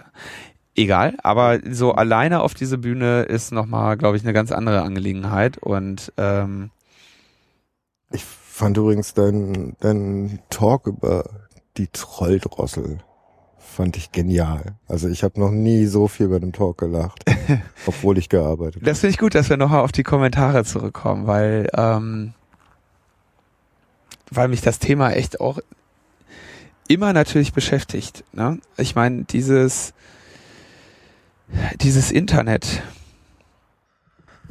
Ja, da können halt jetzt auch Leute reinschreiben, die vorher mal gepflegt nur einen Leserbrief geschrieben haben und rauszensiert wurden. Ja, ja, ich meine, ich, ich bin da, ich bin da ja ein, ich bin ja ein starker Verfechter dessen, dass, dass die Menschen das Recht haben, sich irgendwie zu äußern und ähm, dass das natürlich auch bereichert. Ich meine, am Ende sieht nichts trauriger aus als irgendwie so eine unkommentierter Artikel, ja. Äh, zumindest wenn es da wenn es da eine Kommentarspalte gibt. So, dann die Kommentarspalte sagt ja, bitte kommentiert mich. Äh, und wenn das niemand macht, dann ist die Kommentarspalte ein trostloser Anblick. Andererseits äh, gibt's ja dann so diese Umgangsformen, weil diese Süddeutsche, die das jetzt irgendwie abgeschafft hatten, ähm, die Kommentarspalte und so. Und dann hast du teilweise halt leider auch ähm, Leute, die ich dann eher ähm, die ich jetzt eher erwartet hätte, wenn ich meiner äh, meiner beruflichen Ausbildung äh, treu geblieben wäre, beziehungsweise ich habe keine berufliche Ausbildung. Ich habe ich habe äh, Psychologie studiert, aber keine Ausbildung zum Psychotherapeuten gemacht. Ähm, da hast du natürlich teilweise mit mit Leuten zu tun und so, aber diese Kommentarspalten am Netto ist das, glaube ich, immer noch ein Gewinn für unsere Gesellschaft. Da gab es übrigens mal, Findest ich- du? kann ich, ja, Also mir ging's so ah, jetzt wird schwierig, jetzt mir schwierig. ging's so sehr auf den Sack, Kommentare zu lesen, dass ich meinem Adblocker angewiesen habe, alles, wo ein Diff mit Comments ist, weg. Ja, das, wie gesagt, habe ich lange Zeit auch gemacht. So, ich will's nicht sehen. Aber wenn du dir mal anschaust, so, ich meine, dieser, dieser Vortrag, die Trolldrossel, ich weiß nicht, den habe ich vor ein paar Jahren auf der Republika gehalten. Und da hatte ich ein äh, Fefes Blog, äh, relativ bekanntes Blog im Internet, relativ kontroverser, äh, kontroverses Blog, weil ähm, Fefe sehr, sehr kurz, sehr pointiert und sehr äh, meinungsfreudig so Äh, schreibt, beschreiben. Ja. und natürlich sich sehr häufig auch in die Nesseln setzt mit ähm, mit relativ kurzen Darstellungen komplexer Sachverhalte und dann sich irgendwie damit Feinde macht und dann ist der ist der Aufschrei groß und die Empörung äh, ne und dann dann dann haben wir teilweise das Problem gehabt, dass ähm, Also du hast den Blog Refe, also du hast Ja, ich- ich komm- ich komm- Fefe genommen und hast daraus Refefe gemacht, genau weil Fefe keine Kommentare zulässt. Genau, und bei mir gab es dann, oder bei, bei Rehfefe gab es dann äh, diesen Blog mit Kommentaren. Und das Problem bei Fefe war nämlich, dass die Leute, wenn die da nicht kommentieren können, dann gehen die woanders hin. Und bei Netzpolitik.org schien irgendwie dieses woanders öfter mal zu sein. Okay, also äh, aha, äh, also das ist mir nämlich auch schon mal aufgefallen. Unter Spawn-Artikeln, die Fefe verlinkt hatten, waren Kommentare, die eigentlich sich auf Fefe bezogen. Ja, ja. Ja, Wo das du ist, überhaupt nicht gemerkt hast, also was, was soll das hier? Äh, wenn du nicht den Artikel von Fefe kanntest, dann wusstest du gar nicht, was Sache war. du hast immer dieses, ne, Fefe linkt irgendwo hin und dann, wenn das irgendwie eine unbekannte Seite ist, dann hast du immer, erste Kommentar ist von Bernd und der sagt erster. so, das ist irgendwie völlig, Klar. Wer Äh, das nicht kennt, äh, hm. So. Und dieses Experiment Rehfefe, das war halt irgendwie ein kleiner Scherz, ne? Das habe ich halt äh, bei irgendeinem CCC-Kongress mal äh, nebenbei geschrieben. Und habe halt äh, gesagt, okay, hier, ne, laden, cachen, Kommentare drunter. Und äh, anfangs hatte ich sogar noch ein Cross- Cross-Site-Scripting reingebaut, das, damit man sich dann mal so richtig austoben konnte. Also man konnte JavaScript-Kommentare schreiben, die wurden dann halt auch ausgeführt. Das musste ich aber dann relativ schnell beenden, weil das äh, uferte aus. Und ähm, dann haben natürlich alle versucht, das, das Ding irgendwie zu hacken. Das ist ihnen dann zum Glück nicht gelungen, obwohl ich irgendwie, mir sind dann so, ich glaube, ein paar Wochen oder Monate später ist mir irgendwie ähm, aufgefallen, dass das Ding irgendwie eine klaffende Sicherheitslücke hatte, die aber zum Glück ähm, zum Glück nicht niemand gefunden hat, außer mir selber. Ähm, Bist du dir da sicher? ich bin mir relativ sicher, ja. Ich habe meine Sachen eigentlich ganz gut im Griff. Der, oder zumindest ich guck da gut drauf. Nicht im Griff. Im Griff würde ich äh, vor allem in der heutigen Zeit nie mehr, nicht mehr behaupten. Bitte streichen Sie das aus dem Protokoll. Ähm, aber vor allem, äh, ich meine, bei Refefe, da hätte natürlich auch, also jemand, der das Ding aufgemacht hätte, ähm, der hätte das natürlich dann auch irgendwie, ne, das, also du hast ja immer dann dieses, ne, auf die Brust schlagen und so, ich bin, ich bin besserer Hacker als du und so.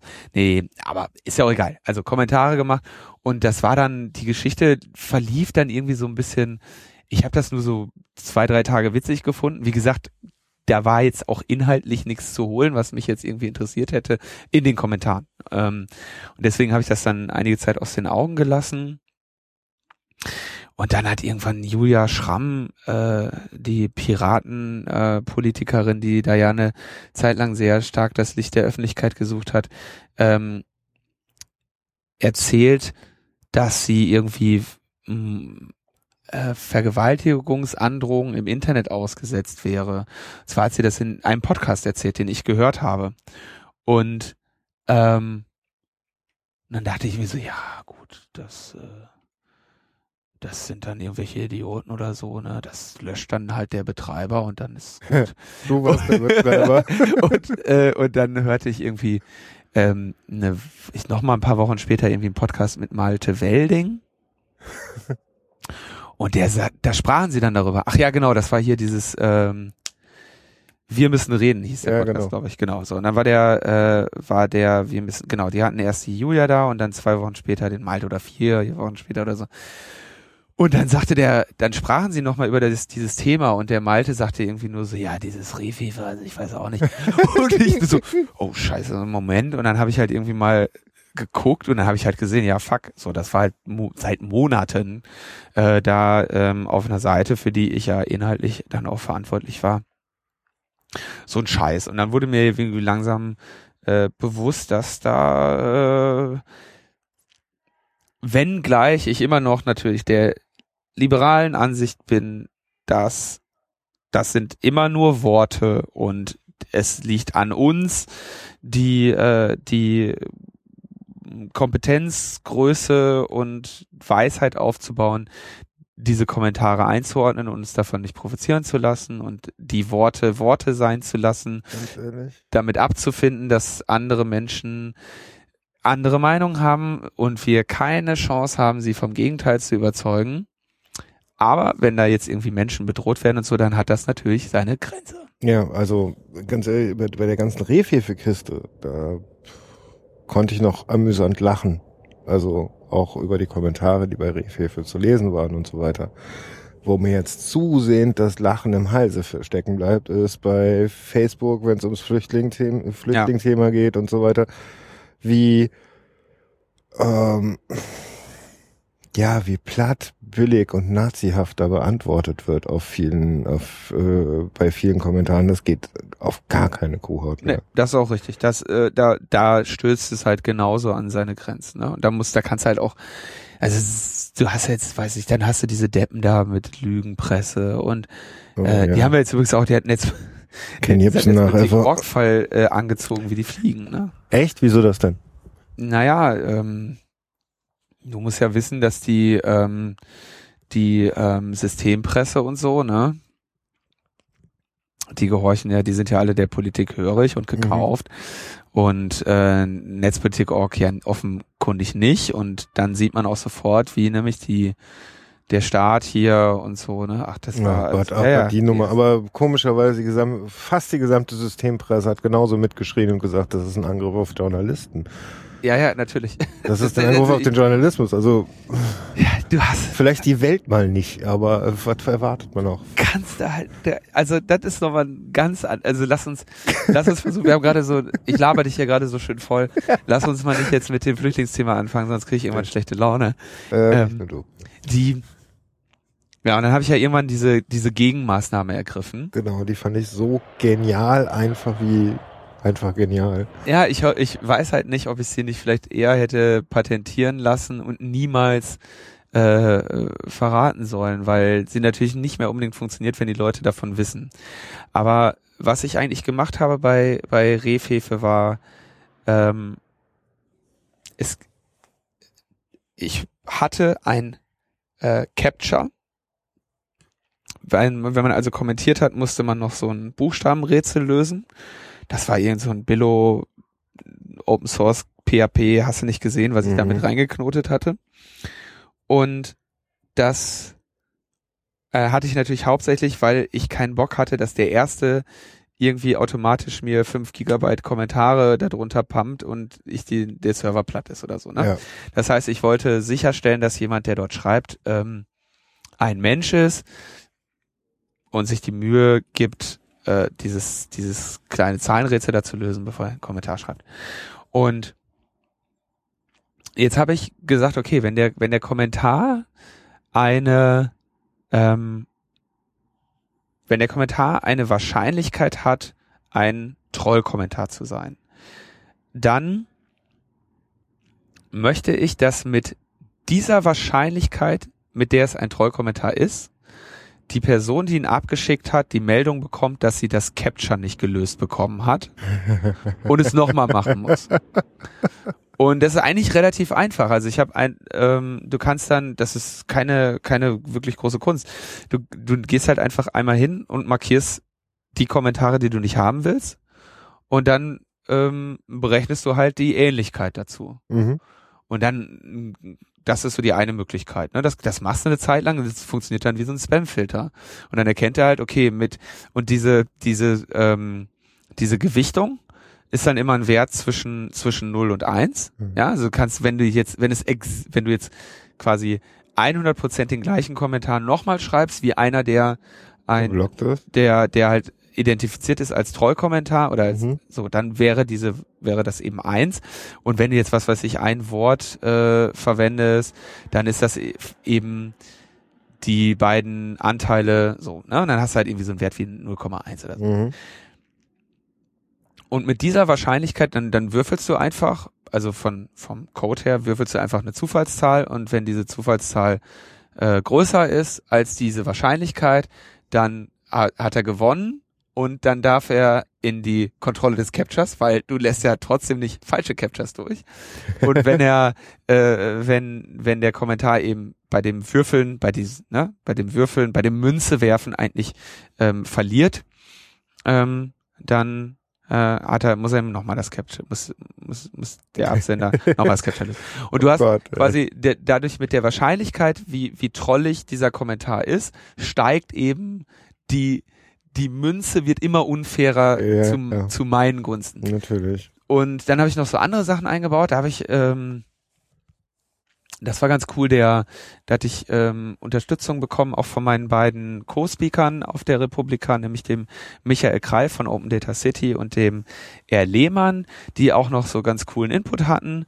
Und dann haben wir noch so Scherze gemacht mit äh, Kompressionsratio. Also einfach so zu gucken, ähm, Kompressionsalgorithmen funktionieren ja so, dass ähm, nur noch, also oder wenn du etwas komprimierst, möchtest du nur noch das Ah, Okay, jetzt, jetzt kommen wir jetzt vom Hundertsten ins Tausend. Wie erkläre ich jetzt Äh, Kompressionsalgorithmus? Kompression. Du möchtest, du möchtest, wenn, du möchtest möglichst wenig neue Informationen mit hinzuschreiben. Das heißt, wenn, wenn sich Sachen wiederholen, ähm, dann schreibst du einfach dahin in dem, in der Kompression quasi das Äquivalent von das, was da vorne schon gesagt wurde. Und jetzt ja, mal so verwandelst du, verwandelst du ähm, bestimmte Abschnitte in Symbole und diese Symbole Genau. verwendest du immer und immer wieder und dann hast du nur einmal Symbol gleich, sagen wir, Netzpolitik und alles mal, jedes Mal, wenn in einem Text steht Netzpolitik, wird st stattdessen ein Symbol, zum Beispiel ein Dollarzeichen drauf Das ist jetzt, glaube ich, LZ4 oder so, ne? Ja. Also, ja.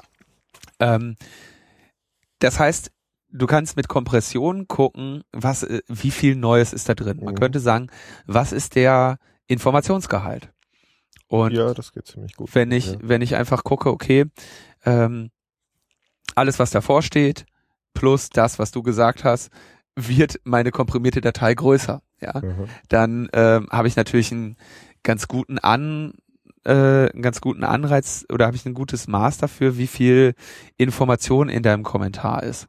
Und Mhm. ähm, so kannst du natürlich auch sagen, okay, wenn sich irgendwie was, wenn sich was wirklich gut komprimieren lässt, dann ist es wahrscheinlich Unsinn.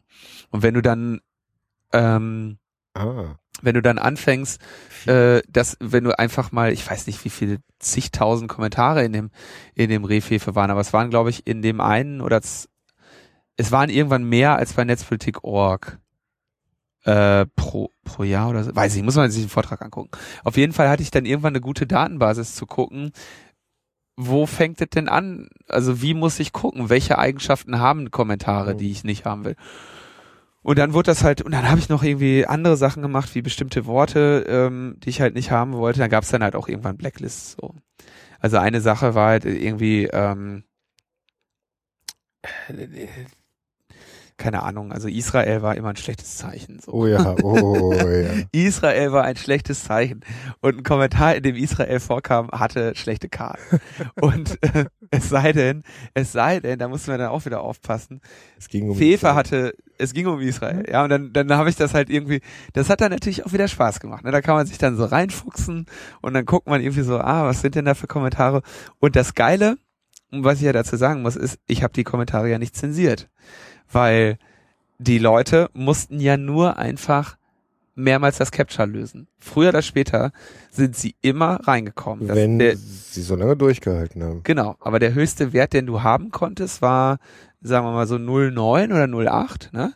Das heißt, du hattest immer noch eine, ähm, eine, eine 20-prozentige Wahrscheinlichkeit, Ja. beim ersten Mal durchzukommen. Und entsprechend konnten die Leute auch nicht erkennen, was da passiert. Oder sie konnten, ne, also sie konnten ja, sie, wenn sie jetzt den Eindruck gehabt haben, oh mein Gott, der Neumann, der zensiert Israel, der ist ein Palästinenser oder so, ne, Ja, genau. dann, ähm, dann ähm, wäre ja, ähm, dann wäre ja nirgendwo, hätte das Wort ja nirgendwo mehr gestanden. Aber die standen ja immer noch da. Und du konntest, wenn du dreimal das Capture gelöst hast, hattest du den im Zweifelsfall gesetzt. also Du musstest dich nur der Frustration aussetzen, dreimal dieses scheiß Capture zu lösen. Ja. Und hattest dabei relativ viel Zeit, dir Gedanken darüber zu machen, ob du das, was du da sagst, wirklich sagen willst. Und im Endeffekt genau das, was ich eben beim Podcast geschrieben habe. Ja. Dass so Zeit dazwischen ist, bis man was schreibt. genau. Und natürlich langfristig äh, oder mittelfristig schon einfach, dass du merkst, okay, dieses scheiß Rehfefe, das Capture ist so nervig, ich, ich schreibe mein, meine, meine wichtige Meinung lieber woanders hin. Und das war, äh, das war das Geheimnis von, von Rehfefe, was ich dann irgendwann gelüftet habe und dann habe ich, äh, ich weiß nicht genau, wie lange das dann noch war, bis ich die Seite auch zugemacht habe. Naja, aber äh, gibt es das als Wordpl WordPress-Plugin? Nee, ich habe das, nee, ich hab das nie äh, ähm, veröffentlicht. Ähm, es gab dann auch, es gab dann natürlich total viele, als ich dann Rehfefe zugemacht habe. Es war das Geschrei groß, ne? Dann hast du, äh, dann waren Leute, die das halt irgendwie, für die war das eben wichtig und denen hatte ich jetzt eben eines ihrer Wohnzimmer weggenommen und ähm, ich muss auch dazu sagen, das war auch teilweise witzig. Also dieser, ähm, diese, diese Troll, äh, Memes und so, die da hochgekommen sind, die waren nicht alle nur äh, irgendwie menschenverachtende Untergrund-Nazi-Musik, sondern das war halt irgendwie auch ähm, und teilweise war das natürlich ganz witzig so. Ja, natürlich. Und ähm, das war natürlich auch schade, das dann äh, zu schließen, aber ähm, irgendwann kannst du ja auch irgendwie, ich meine, stand auch mein Name dran und ähm, dann haben wir uns halt irgendwann, habe ich gesagt, okay, jetzt machen wir mal hier den Sack zu. Und dann haben wir ja nochmal ähm, mit, mit Fefe und Frank, haben wir dann nochmal so eine Alternativlos-Folge aufgenommen und es gibt jetzt unter realternativlos.org ähm, gibt's noch das alte Rehfefe mit mit, da kann man halt diese eine Folge kommentieren. Und das sind jetzt, als ich das letzte Mal vor ein paar Monaten geguckt habe, waren das, glaube ich, ich weiß nicht, 3000 oder sowas. Nee. Ja, das war dann eben so ein, so ein, hier könnt ihr mal schauen, wie das ist. Weil wir da über, die, die Sendung handelte nämlich von, von Kommentaren und Trollen. Und ich muss sagen, so, dass das Trollen, das finde ich eben, das äh, gerät jetzt so richtig in Verruf durch diese ganzen, durch diese ganzen Faschos, die da irgendwie im Internet rumtrollen. Äh, äh, guck mal, jetzt mache ich den Fehler nämlich auch schon. Das sind nämlich keine Trolle, das sind einfach nur blöde Oh. Nazis. Ja, das sind einfach nur Menschen mit einer schrecklichen, Ja. schrecklichen Meinung. Und ein richtiger Troll, ja, das ist halt, ja, das ist ein richtig, also ein Troll. Man drüber lachen. Denn das ist vor allem eine hohe Kunst, ja, das musst du ja erstmal hinkriegen. So, so gut musst du den anderen ja, äh, den anderen Autor, die andere Autorin ja mal durchschauen, dass du es schaffst, wie du, dass du identifizierst, wie du sie entlarvst. Und ähm, das gelingt äh, selten und Viele, besonders selten sehr gut. vieles, was ja einfach nur groteske, blanke Beleidigung ist, wird ja als Trollen bezeichnet. Ja. Und das ist es ja eigentlich nicht wirklich. Nein, das ist, äh, das ist, da sollte sich die Zunft auch jetzt mal langsam gegen zur Wehr setzen, weil da der, äh, der Ruf des Trolls äh, enorm, äh, enormen Schaden nimmt und das finde ich eigentlich schade. Hm. Also wirklich gutes Trollen ist, äh, ist eine, eine, ist großartig. Gelingt mir auch ähm, selten. Ja, aber wenn, dann bin ich richtig, richtig stolz. Also ich weiß, wo es dir, oder ich nehme das so wahr, dass es dir in einem ganz bestimmten Kontext immer und immer wieder passiert, dass du es gut machst, das Trollen. Ja, aber Das das ist nämlich, wenn du den- nicht drüber reden. Wenn du im Öffentlich-Rechtlichen auftrittst. Ach so, ja, aber guck mal, das ist ja, ja. Meistens als, als Sprecher des CCC? Oder kriege ich das noch falsch mit? Ja, wenn, ja, wenn, also ich trete relativ, in letzter Zeit relativ oft auch mal für den CCC dann auf, ja. Und bei vielen Antworten muss man sich eigentlich mal, wenn man kann, die Gesichter der Interviewer anschauen. Das ist manchmal ein echter Spaß, wie denen das Gesicht entgleitet. Naja, also, das zum Beispiel, also wenn du Lust hast, können wir auch noch ein bisschen drüber reden. Diese, Sonst diese, würde ich es nicht ansprechen. diese CCC-Sachen oder also ich werde natürlich, ich komme, ich werde dann vom öffentlich-rechtlichen Fernsehen äh, um meine Stellungnahme gebeten, insbesondere wenn es eben um Themen geht, die ich zum Beispiel be begleitet habe als Sachverständiger. Das ist jetzt viermal der Fall gewesen bisher, oder? Viermal? Ja, müsste viermal sein, dass ich in einem Ausschuss des Deutschen Bundestags ähm, Stellung genommen habe zu einem Gesetzesvorhaben. Und dadurch bist du natürlich offen öffentlich bekannt als jemand, der von dem Thema ähm, Ahnung hat und der dazu was sagen kann. Und ähm, noch dazu, ne, Chaos Computer Club, dann ähm, das ist ja schon eine sehr äh, eine eine Organisation mit einem sehr guten äh, Leumund oder einem guten Track Record und ähm, Dann Guten hören Leumund würde ich Ihnen jetzt nicht unterstellen, aber den Track Record auf jeden in meinen Fall. Augen gibt's äh, in- in meinen Augen schon. Aber ja, okay. ja, in meinen auch, in meinen auch. Ich weiß ja auch, was er macht und ich bin auch nicht umsonst dabei, aber ähm, von außen sind wir halt die Computerchaoten. Ja, okay, können, können wir ja auch sein. Ist ja in Ordnung. Aber hier dem, dem, wer war das denn? Wie heißt der nochmal? Der Ur, ich, Urbach ist, nee, Ur, Quatsch, Urbach. Urbach. Nein, Entschuldigung, Stefan. Äh, wie heißt der denn? Der heißt doch Ur, Oh Gott, ich weiß, oh Gott. oh, aber das ist aber jetzt peinlich. ähm, also es gibt Bosbach und, der andere ist, Oh. also komm, fangen wir mal mit Bosbach an. Bosbach ist ein Rheinländer. Der der Mann hat ja, äh, der Mann ist ja wenigstens noch äh, halbwegs sympathisch, vertritt aber e eben in der Regel äh, konträre Ansichten äh, zu meinen. Und der ist aber zum Beispiel in dem Innenausschuss Vorsitzender, ne? Ähm, der Bosbach. Wie heißt denn der? Ist ja unglaublich. Der heißt Äh, ich weiß jetzt gerade nicht, auf wen hinaus Es ist ist. so krass, dass ich jetzt, na, ähm, Ist der auch vom Der- Innenausschuss? der, der gesagt äh, hat, äh, ähm, äh, Deutsch, die Bundesrepublik wird von Sicherheitsbeamten regiert und nicht von Chaoten aus dem Computerclub. Ach, ist das peinlich. Das müssen wir eigentlich gleich rausschneiden, aber wir haben ja gesagt, wir schneiden nicht. Jetzt müssen wir da durch. Also, äh, ich, ich bringe jetzt zu meiner Entschuldigung vor, dass ich äh, die letzten... Uhl. Uhl, siehst du, Ur, Uhl, ja.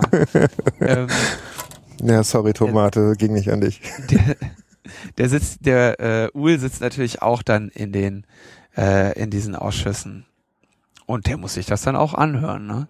Was ich sage. Der hat, der hat natürlich nicht daran mitgewirkt, dass ich da eingeladen werde, aber das ist natürlich dann auch ganz lustig. Aber die hören mir da ja nur zu, weil sie müssen. Also hören sie dir eigentlich nicht wirklich zu. Also, also ich habe bis jetzt nicht festgestellt, dass ähm, äh, dass jetzt irgendwie ein Gesetzesvorhaben aufgrund meiner Worte signifikant geändert worden wäre. Ja, aber das ist etwas, was man so von außen wahrgenommen, also ich von außen wahrnehme. Es ist, ähm, man lädt sich Experten ein, um dann genau das Gegenteil zu tun, was die Experten von sich geben. Also der Gesetzgebungsprozess ist ja sowieso so ein bisschen, äh, also auf eigentlich, ne, ist das ja so, so habe ich das mal in der äh, in der Uni erklärt bekommen ähm, und auch in der Schule. Eigentlich ist das ja so, dass das, dass das Parlament eben da, ne, im Parlament werden äh, wird diskutiert, da findet also ein ein Wettkampf der Meinungen statt, um die Mehrheit der Personen. Ja, das ist irgendwie die Idee eines Parlamentes. Da sind Leute drin, die unterhalten sich über ein Thema, formen sich darüber eine Meinung. Es gibt, was weiß ich, äh, Meinungsführer und was weiß ich, andere, die nicht so meinungsstark sind, aber am Ende musst du die Mehrheit in diesem Parlament erlangen und die, die graue Theorie will es, dass, äh, dass diese Mehrheit durch Überzeugung erlangt wird. Ja, weil die ja alle nur ihrem Gewissen unterworfen sind und deswegen äh, das machen, was sie für richtig halten. Ähm, das, was da zum An, was da zum Einsatz kommt, ist im wurde von Karl Schmidt und auch äh, insbesondere halt be- benannt als das Liberalismusprinzip. Jetzt nicht, also Karl Schmidt hat nicht das Liberalismusprinzip äh, benannt, aber der hat eine sehr fundamentale Kritik an diesem Parlament, äh, Pa- Parlamentsgedanken gebracht. Dass er nämlich sagt, okay, Liberalismus sagt eigentlich, ne, wir kennen das auch vom Markt, ähm, wo man davon ausgeht, das, was am rationalsten ist, das wird sich am Ende durchsetzen. Das Äh. beste Angebot setzt sich Äh. durch. Ne? Nein. Der Markt reguliert sich selber Mhm. ähm, und so. Ne? Und das ist natürlich, und in einer Ideal, in einer idealen Modellwelt ist das ja auch so. Es würde sich, wenn du, wenn es nicht weitere Störfaktoren gäbe, äh, könntest du davon ausgehen, dass sich immer das beste äh, Angebot durchsetzt. Ja, ist aber Ähm, nicht so. Genau, ist nicht so, weil viele, äh, weil es viele Störeinflüsse gibt, die von diesem Modell abweichen und weil nicht am Anfang alle gleichberechtigt anfangen. Mhm. So, beziehungsweise schon. Und das ist eine schöne Parallele zu, zu, zu dieser Internetsache. Ähm, Internet fängt irgendwie an vor, weiß nicht wie viel, 20 Jahren inzwischen oder sowas, 25. Ne? 25 Jahren. Ach ja, stimmt, ich ui, ui, ui, ui, bin auch immer älter hier. Ich habe auch schon graues Barthaar. Ähm, Oh. Die, äh, die Internet fängt an und dann kommen alle und sagen, yo, New Economy und hier alle Porsche fahren und äh, wir haben Das war vor 15 Jahren. wir haben Internet, äh, wir haben eine In- wir haben ein heißes Internet-Ding am Laufen, Mhm. so, ne? Und da gab es unglaublich viele Internetseiten und ähm, da gibt's irgendwie so eine sehr schöne Grafik, wo mal gezeigt wird, was wie jetzt quasi so die Top 1000 vor 15 Jahren aussahen, also oder vor 10, ich weiß nicht genau. Also, Mhm. Da sieht man quasi ein, ein gleichmäßiges Mosaik Mhm. von 1000 äh, Symbolen, ja, die dann eben für den Anbieter stehen. Und der, die Größe des Symboles ähm, repräsentiert die ähm, Anzahl der Seitenbesuche. Mhm. Mit anderen Worten, für wie viel Internet-Traffic bist du verantwortlich? Und wenn das Internet so ist, wie es gedacht war und also unter militärischen Gesichtspunkten gedacht war, nicht unbedingt aus, unter gesellschaftlichen, dann hättest du da jetzt ein dezentrales Netz und eben also ein gleichmäßiges Mosaik. Das heißt, es gibt Rel- ganz viele ja. Relativ gleichmäßig. relativ gleichmäßig unter diesen Tausenden. Gleiche Gewichtung ungefähr. Und im Jahr 2000, hast du nicht gesehen, wo wir jetzt uns gerade befinden, ähm, siehst du dann irgendwie so drei, vier riesengroße Vierecke Ja. und da und darunter irgendwie nochmal so 999 Punkte. mhm. Und äh, das heißt, du hast eben so eine Konzentration auf einige wenige, die eben diese, diese, diese gesamte Internetinfrastruktur, den Markt und alles, was da dran hängt, Mhm. beherrschen. Und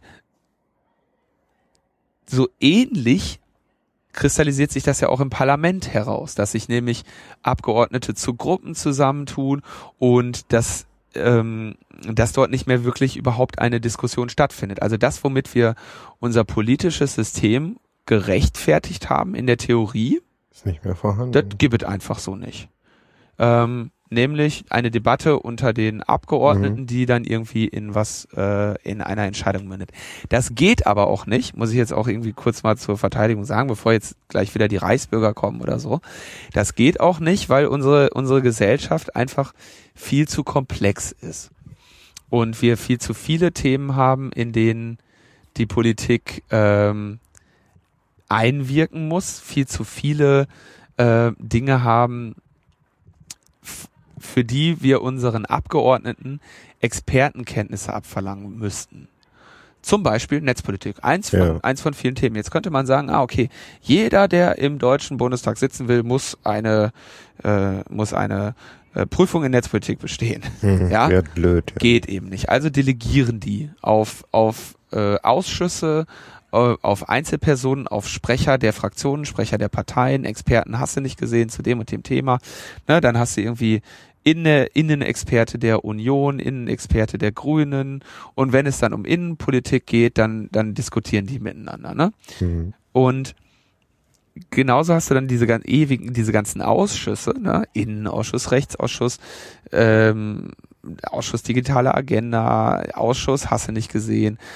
Und dann kommt der ganze Agrar- und Forstteil, von dem ich keine Ahnung habe, ne? Ja gut, klar, aber ne, Und jetzt kommt, jetzt kommt der Gesetzgebungsprozess, muss ja aber trotzdem noch diese Parlamentsgeschichte irgendwie beinhalten.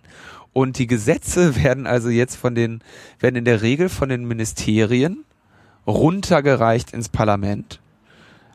Ja, dann geht also der, äh, jetzt beim IT-Sicherheitsgesetz geht also der Bundesinnenminister hin und sagt, Schluss mit der Unsicherheit an den Computern wir machen das jetzt weg. Wir machen jetzt das IT-Sicherheitsgesetz. So, und dann schreibt er, beziehungsweise dann schreiben seine ähm, Untergebenen, ähm, schreiben dann halt einen Gesetzestext, dann wird in die Tür eingerannt von allen möglichen äh, Lobbyisten, die sagen, okay, pass mal auf, hier so und so, das kannst du machen, das kannst du nicht machen. Wenn du das machst, äh, entlassen wir hier dieses junge Kätzchen. Und wenn du, wenn du das machst, ja, ne, wenn du das machst, dann äh, ist das schlecht für die, das geht nicht. Und wenn du das machst, dann können wir keine Rüstung mehr exportieren oder so. Ne? Dann wird da irgendwie, werden die Interessen vertreten. Auch das natürlich notwendig. Ähm, dass äh, große und einflussreiche und wichtige gesellschaftliche Gruppierungen, Institutionen und auch Wirtschaftsvertreter da ihr ihre ihr Input geben. So, und dann wird dann kommt irgendwann wird dieser Gesetzestext dann ins ins, Parlam, äh, ins Parlament runtergereicht beziehungsweise in den Ausschuss runtergereicht. Mhm. Und dann sitzen die da und sagen, ja, jetzt müssen wir, äh, jetzt laden wir, jetzt legen wir quasi diesen Gesetzesentwurf den Experten vor. Und dann laden wir die uns ein in unseren Ausschuss und dann stellen wir denen Fragen und dann, äh, dann machen wir weiter. Und da bin ich, wie gesagt, jetzt ein paar Mal zu eingeladen worden. Das war einmal zum E-Government-Gesetz, einmal zum E-Justice-Gesetz, einmal zum, einfach einmal so in den Ausschuss Digitale Agenda, weil der nicht federführend Mhm. ist. Da haben sie mich gefragt, wie man äh, denn jetzt mit der IT das sicher machen könnte. Und dann in den äh, Innenausschuss, wo es dann eben um das besagte IT-Sicherheitsgesetz ging. Das war, glaube ich, irgendwann vor ein paar Monaten. Ja, und das ist jetzt gerade so ein bisschen. Das wurde jetzt gerade verabschiedet, genau. Ja, dann gehst du genau. da hin. So, da, zu dem Zeitpunkt haben also, weiß ich nicht, wie viele Ministerialbeamte ihren Gesetzesentwurf da geschrieben. Dann hast du ein paar über, völlig überarbeitete Parlamentarier da sitzen. Ähm, die, weil es Innenpolitik, Innenausschuss ist, Innenpolitik, dann auch noch sich in der Regel auch im, oder zu entscheidenden Teilen auch im NSA-Untersuchungsausschuss wiederfinden. Zumindest die von der Opposition. Die haben ja, sind ja nicht besonders personalstark in dieser Legis Legislaturperiode. Mhm. Ja, und dann haben die sich, dann stellen die sich halt, dann suchen die sich ein paar Fragen aus und dann gibst du daraus, gibt's darauf eine vernünftige Antwort. Ähm, dann gibt's da, was ich sehr äh, wichtig immer finde, da gibt's dann im Prinzip zwei, zwei Arten, als was du geladen sein kannst. Das ist einmal als Sachverständiger Mhm. ähm, und einmal als Interessenvertreter. Also quasi als, als, Lobby. als betroffener Verband. Lobbyist. Ja. Lobbyist, also für welche Seite du Lobbyist, ist ja in dem Fall Genau, dann- egal. dann bist du eben quasi unter den Betroffenen. Ne? Ist ja. Ja. auch nicht verkehrt. Willst ja nicht irgendwie, ne, wenn wir sagen, wir wollen informierte und vernünftige Gesetze äh, schreiben äh, und unser Land hier irgendwie mit Ratio regieren und so, dann ist ja auch nicht verkehrt, dass du aus der Branche, die du irgendwie regulieren willst, auch mal jemanden einlädst und fragst, so, was sagst du dazu? Mhm. Und dann wird er dir sagen, okay, das ist realistisch oder nicht. Und bei dem IT-Sicherheitsgesetz hattest du halt diese wunderschöne Situation, dass keiner Bock hatte. Also du, du konntest halt als Verband oder als Unternehmen dich nicht hinstellen und sagen, wir sind gegen das IT-Sicherheitsgesetz. Weil es ist halt gerade IT-Sicherheit ist jetzt gerade Thema und da kannst du nicht gegen das Gesetz sein. Und das war eine Freude, mich mit den Lobbyisten zu unterhalten. Und ich habe mich natürlich mit vielen unterhalten, ähm, die dann auch, wenn sie merken, okay, der, der setzt sich damit auseinander und so, ne, dann äh, fragen sie halt irgendwie Neumann, können wir uns mal unterhalten und so. Und die sagen dir, die kotzen im Strahl, keiner hat Bock auf diese Scheiße und so, ne? Aber wir können ja auch nichts sagen. Wir wer will denn schon in der Tagesschau zitiert werden mit ähm, ein Dollar großes deutsches DAX-Unternehmen ist gegen das IT-Sicherheitsgesetz, ja. Äh, wenn da gerade ähm, Hm. ja. Und das war halt eine sehr schöne Situation. Und der ein, die, die einzige Person, äh, die da eben, warte mal, wen stoße ich da jetzt vor den Kopf? Naja, nee, das kann ich so nicht sagen. Aber eine der wenigen Personen, die ähm, dazu erstens mit direktem Einblick in die Branche, also in die Branche der IT-Sicherheit, weil ich da seit einigen Jahren tätig bin. Und andererseits unabhängig, weil ich ähm, eben nicht für irgendein großes, nicht bei irgendeinem großen Unternehmen angestellt bin, sondern äh, als Berater tätig bin, einfach mal sagen konnte, so und so ist es und so und so nicht. Und das hatten die, das hatten die anderen Leute dort nicht. Da war der, ähm, der Sicherheitschef von der Deutschen Telekom, Thomas Scher, sich zugegen. Der hat natürlich Ahnung vom Sachverhalt. Mhm. Der kann sich, aber der ist natürlich auch daran gebunden, dass er da äh, do, als Deutsche Telekom auftritt. ja. Entsprechend hat er, ähm, hat man, habe ich mir eingebildet zu merken, äh, wie er sich dann eben auch an einigen Stellen äh, geäußert hat, ähm, weil er bestimmte Sachen eben bei bestimmten Sachen eben überlegen muss in seiner Schilderung, als wer er dort ist. Und dass natürlich auch seine, sein Unternehmen davon betroffen ist. Und dann sind die Verstrickungen natürlich auch wieder komplex. Ich meine, die Deutsche Telekom, die haben äh, genug äh, Kapital. Den wird jetzt irgendwie diese äh, dieses IT-Sicherheitsgesetz gut. Da müssen jetzt irgendwie nochmal zwei drei Stellen äh, irgendwie für klar machen. Das ist äh, schade, weil die Ressourcen an anderer Stelle fehlen. Aber es wird denen jetzt nicht nicht schmerzen. Zumindest nicht so sehr, wie es ihnen schmerzen würde, wenn morgen in der Zeitung steht, Deutsche Telekom hat keinen Bock auf IT-Sicherheit. Ja. Mhm. Und gleichzeitig ist dieser Text zu dem Zeitpunkt schon so vorangeschritten, dass da jetzt nichts mehr großartig dran geändert wird. Es ist äh, ja okay, aber sollte man nicht eigentlich eher mal die Experten, wenn man das oder die die Sachverständigen zur Entwicklung des Gesetzestextes dazuziehen, anstatt so als als Sprechpuppen kurz vor Abstimmung im Parlament zu benutzen? Ja, da könnte man vieles dran ändern. Also die könnten am besten sowieso einfach diese gesamten Kram einfach mir überlassen und ich würde das schon ordentlich regeln. Aber ähm, weißt du, so läuft der Hase halt nicht. Und ähm, Ja gut, äh, es, es, es erscheint sich für mich halt einfach als sinnlos. Also ähm, wirklich was geändert kriegt man nicht mehr. Ich meine, wenn man sich jetzt das, das aktuelle Gesetz dort ansieht, dann, also wenn ich mir das durchlese, ich bin Entwickler, ich bin Systemadministrator und mich stellen sich die Nackenhaare auf. Aber dermaßen, also was da an Schwachsinn verlangt wird zum Teil, ist ja Also ich würde mir natürlich, ich würde mir wünschen, dass irgendwann der Tag kommt, an dem ich ähm, einen einen wirklich direkt messbaren Einfluss auf ähm, die politische Gestaltung in unserem Land ausübe. Ja, dass es irgendwo, dass irgendwas passiert, wo wo ich vielleicht irgendwie meinen Beitrag dazu leiste, dass die Welt ein kleines bisschen besser oder ein kleines bisschen weniger schlecht wird.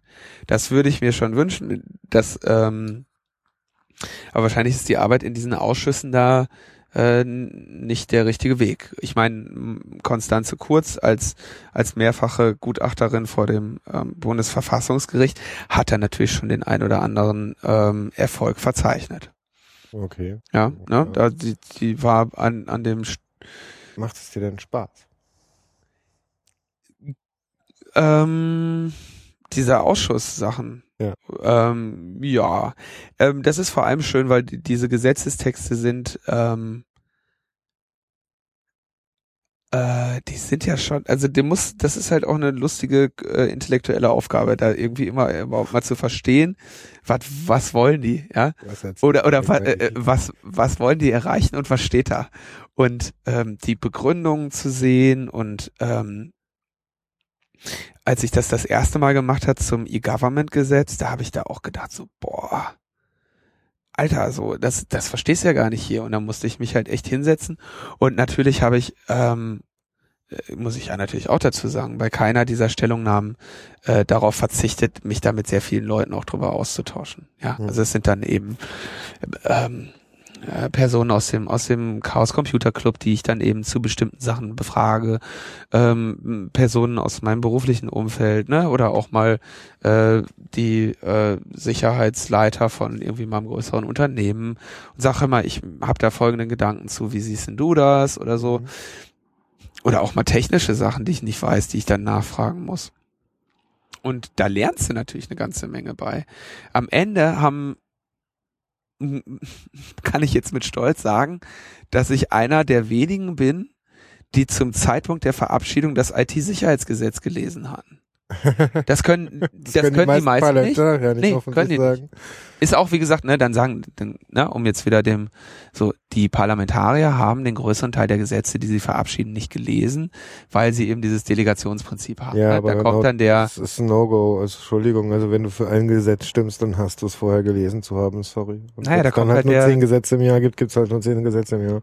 Dann kommt halt dann der, äh, der, was weiß ich, der Jan Korte aus dem Innen, von der Linkspartei, aus dem Innenausschuss zurück, der äh, Konstantin von Notz äh, von den Grünen, die Halina Wawziniak von Mhm. äh, achso, die war da, glaube ich, als Vertreterin für den Jan Korte, genau.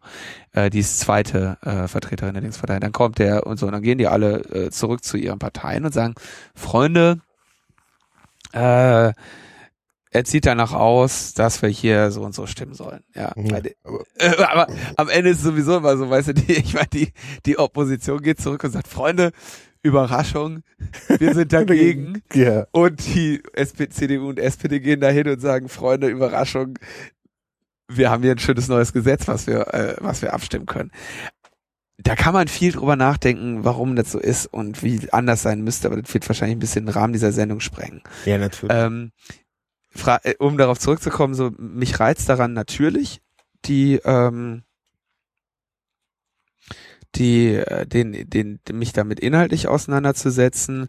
Ich bin natürlich dann auch, ich habe natürlich jedes Mal denke ich so, oh Scheiße, so jetzt äh, gerade bei diesen Gesetzestexten denke ich so, oh Mann, ey, wenn der so nicht beim ersten, wenn nicht sofort was gefunden hast, so dann denkst du auch so, hm, Scheiße, nicht, dass ich jetzt nichts finde und dann muss ich, dann sitzt der im Ausschuss und muss sagen, das ist gut.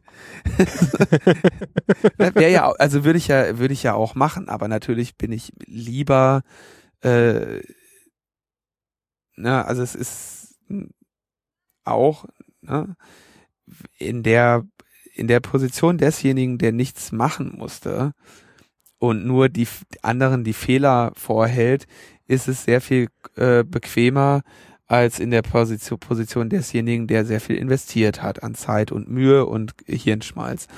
Und ähm, da nehme ich aber bei unserer Regierung keine Rücksicht. Äh, Bei, ander, bei, bei Menschen versuche ich das teilweise zu tun, dass ich dann respektiere, ne, was investiert wurde und so und aber bei, bei der Regierung, ne, da, da muss ich das ja am Ende auch ausbaden, was die machen. Und dann versuche ich natürlich alles so. Und ich bin, Weil's- ich habe das, ich habe das vor langer, langer Zeit mal gesagt. Ähm, da ging es um die Gründung der des Vereins Digitale Gesellschaft. Da war ich in einem, ich glaube beim Deutschlandradio oder so zusammen mit Frank Rieger. Das ist lange her. Also muss jetzt auch wieder vier, fünf Jahre her sein. Mhm. Ähm, und da habe ich gesagt, so, mir ist das am Ende egal, wer die Welt rettet. So, also ne, wenn das die CDU am Ende macht, so, dann habe ich da no hard feelings, weißt du, solange so solange die Leute äh, irgendwie dazu beitragen, dass die Welt besser wird, so können die in jeder Partei sein, ähm, in der sie sein wollen und das können auch von mir aus Arschlöcher sein. Aber ähm, wenn sie es nicht tun, dann möchte ich wenigstens, dass ähm, wenn sie es nicht tun und ich sie nicht daran hindern kann, ja, wenn das alles gegeben ist, natürlich freue ich mich dann, dass ich ihn wenigstens in die Suppe gespuckt habe.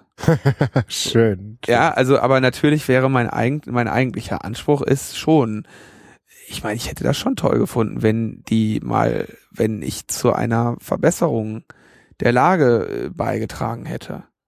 Ich meine, irgendwann vor, vor ein paar Monaten war das, da, dann haben sie, dann haben irgendwie die äh, Telekom, United Internet und ähm, wie, wie heißt der dritte D-Mail-Anbieter, äh, sind hingegangen und haben haben ein Ende-zu-Ende-Verschlüsselungs-Plugin für D-Mail irgendwie Oh rausgehauen. ja. Oh ja. Und dann rief morgens um acht oder um sieben oder was die DPA bei mir an und sagte, Herr Neumann, können Sie jetzt endlich D-Mail empfehlen? Nein. Also es wurde ja endlich gemacht, was Sie getan haben. Das, wie geht es Ihnen an diesem heutigen Tag, wo, Was wo ja, und am Ende äh, haben haben sie am Ende haben sie äh, irgendwie ein ein ähm, ein Browser-Plugin, was ein, sogar ein Kumpel von mir, Thomas, geschrieben hat, äh, da irgendwie was gratis im Internet ist, Open Source Ding genommen, um daraus irgendwie so eine äh, eine erneute weitere Werbekampagne für ihr D-Mail zu machen, was jetzt einfach natürlich so völlig vor sich hin krepiert, ne?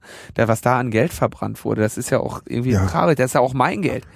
Und Äh, das hätte ja. man ja für schönere Sachen ausgeben können. Genau. Aber ich meine, äh, E-Mail-Dienst mit der 50 Cent pro E-Mail kostet, der wird sich ganz bestimmt durchsetzen. Ach, das, das, Das ist so vorne bis hinten, das ist einfach von vorne bis hinten dämlich. Und ja, jetzt, äh, ja, ne, andererseits, wie, wie ich auch schon gesagt habe, so ich will dann auch immer, ich will dann das nächste Thema haben. So, der, der IT-Sicherheitsgesetz verabschiedet, wunderbar, Niederlage der reinen Vernunft und äh, jetzt geht's Next weiter. One, ja. ja. Next one. Okay, nächste Frage. ja, genau.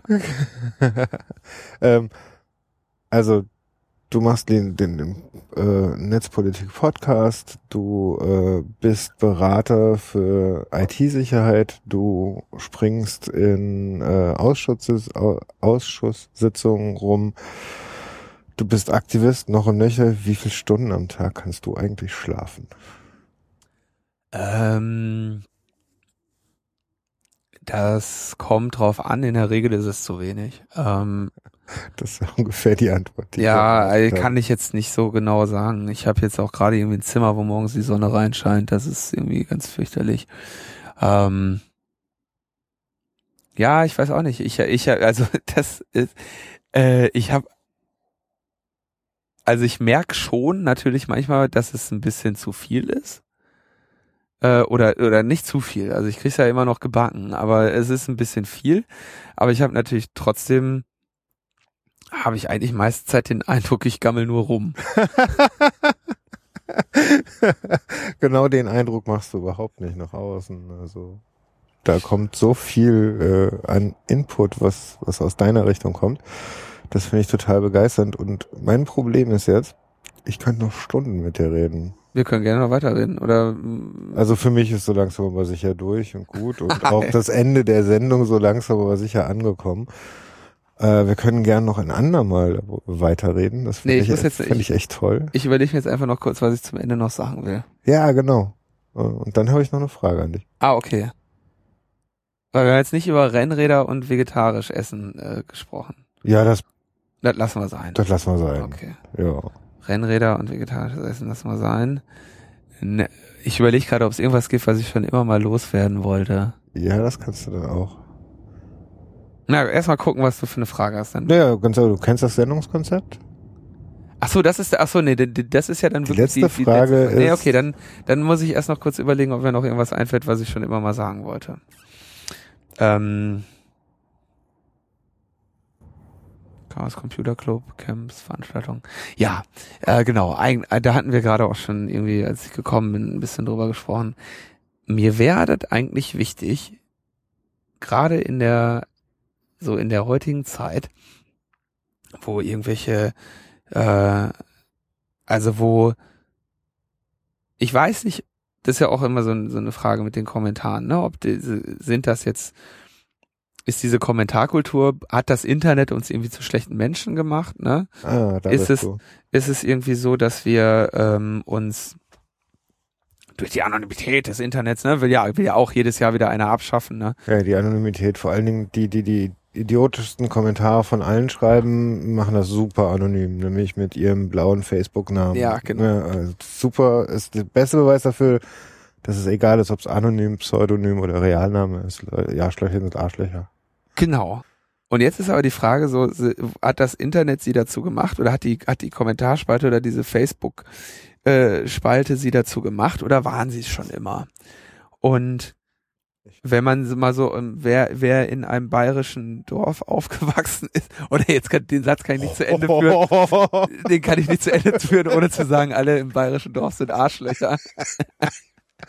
Aber wer, wer, ähm, wer, sag ich mal, mit, äh, wer, ähm, keine Ahnung, ich glaube wahrscheinlich jeder Mensch, der aufgewachsen ist in Deutschland, weiß, dass ähm, Ausgrenzung und Fremdenfeindlichkeit und allgemeine allgemeines antisoziales Verhalten äh, wahrscheinlich tief in unserer Gesellschaft und wahrscheinlich in uns Menschen verwurzelt sind. Und ähm, das kommt jetzt nicht erst durchs Internet. Und gleichzeitig sehe, will ich mich fühlen als Teil einer Community, die zeigt und also lebt und zeigt, dass es besser und dass es anders geht. Ja, und dass ähm, wir sind wahrscheinlich so die eine der letzten, wenn nicht die letzte Generation, die noch Gelegenheit dazu haben wird, diesen Ge Beweis zu erbringen, ja, äh, bevor äh, wir dann hier alle in einer, in irgendetwas untergehen, was wir uns jetzt gerade hier in, auf was wir uns gerade zusteuern. Ähm, und ich fände das schön, äh, wenn wir das schaffen würden, wenigstens diesen Beweis zu erbringen, dass es hätte besser äh, sein können. Und ähm, eine, das, was, wo ich gerade hm, das meiste Potenzial dafür sehe, ist eben auch die, die Hacker-Community in, in Deutschland und in der Welt, aber natürlich insbesondere in Deutschland, weil sie da nochmal außergewöhnlich ist. Und gleichzeitig sehe ich aber natürlich, ähm, dass auch diese Community natürlich von, von den, von den Widrigkeiten der, der menschlichen Kommunikation nicht, nicht gefeit ist. Und ich sehe auch, wie sich die, wie sich die in, in der öffentlichen Wahrnehmung diese Community halt auch wandelt, ne? Von dem äh, irgendwie so, ja, weißt du, früher wart ihr äh, irgendwie digitale Bankräuber, also CCC jetzt insbesondere, ne, BTX-Hack und so. Äh, und heute ähm, seid ihr ja schon ein Teil der Institutionen in Deutschland und so, ne? Dann wird dann uns äh, gibt's Leute, die den, äh, die dem CCC dann vorhalten, äh, zum Beispiel äh, in eine Bundestagsanhörung zu gehen und dort äh, bemüht zu sein, Sachverstand beizutragen. Ich äh, genügend Leute, die äh, dem CCC vorhalten, nicht genügend Politik zu machen. Gibt's auch, ja. Also dem CCC wird sowieso alles und sein Gegenteil vorgehalten. Ja. Das ist auch ein bisschen in die in der wunderschönen Struktur dieses Vereines äh, bedingt, weil man äh, im CCC wahrscheinlich auch alles und sein Gegenteil findet. Ja, also ich meine, welcher Struktur? Einige gibt's da schon, aber ähm, interessant finde ich natürlich so der Vorwurf, ähm, der Vorwurf, äh, insbesondere wenn jetzt der CCC irgendwo Sachverstand beisteuert, was er ja selten macht, ja, ähm, der Vorwurf kommt dann in der Regel von Leuten, die sich selber als, als besondere Experten für irgendwas sehen. ähm, ich glaube, das war, also genau, und, und dann gibt's die, dieses, ne, das, dass ich gleichzeitig auch sehe, dass ähm, die Community, der ich jetzt irgendwie angehöre, ähm, ich weiß nicht, wie es bei dir war so, aber ich hatte jetzt nicht unbedingt äh, in meiner Kindheit den Eindruck, gerade ein besonders cooler oder besonders äh, privilegierter äh, Vertreter meiner Altersgruppe zu sein. Absolut nicht. Und ähm, und ich weiß, bei mir war das jetzt noch äh, irgendwie, da hielt sich das in Maßen so. Ich bin, ich habe das irgendwie in der Regel verhindern können, zum absoluten Außenseiter zu werden und wurde, glaube ich, schon in zur meisten Zeit von meinen Altersgenossen zumindest noch äh, so weit respektiert, dass es mir nicht die ganze Zeit in den Arsch getreten wurde, wenn ich den Schulflur lang gelaufen bin. Aber ich war auch nicht weit weg davon.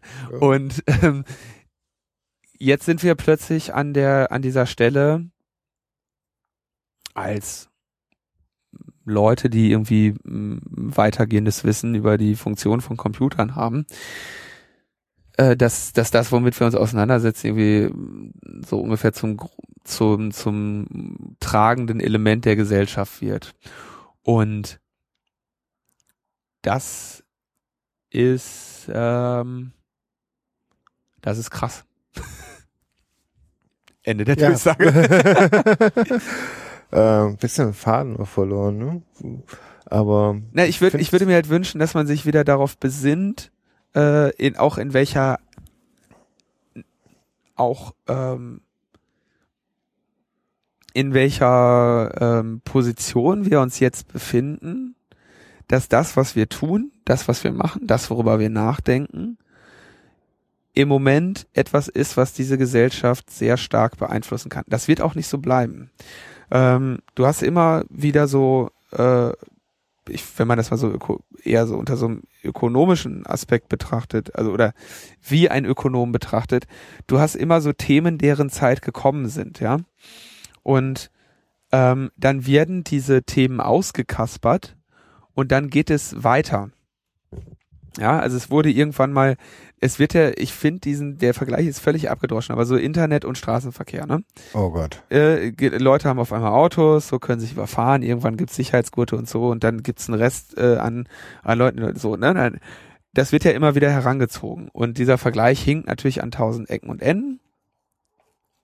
Aber ähm, das Themenfeld der, also irgendwann werden die, die Schienen, auf die das Internet und die Netzpolitik unsere Gesellschaft gesetzt hat, die werden irgendwann liegen.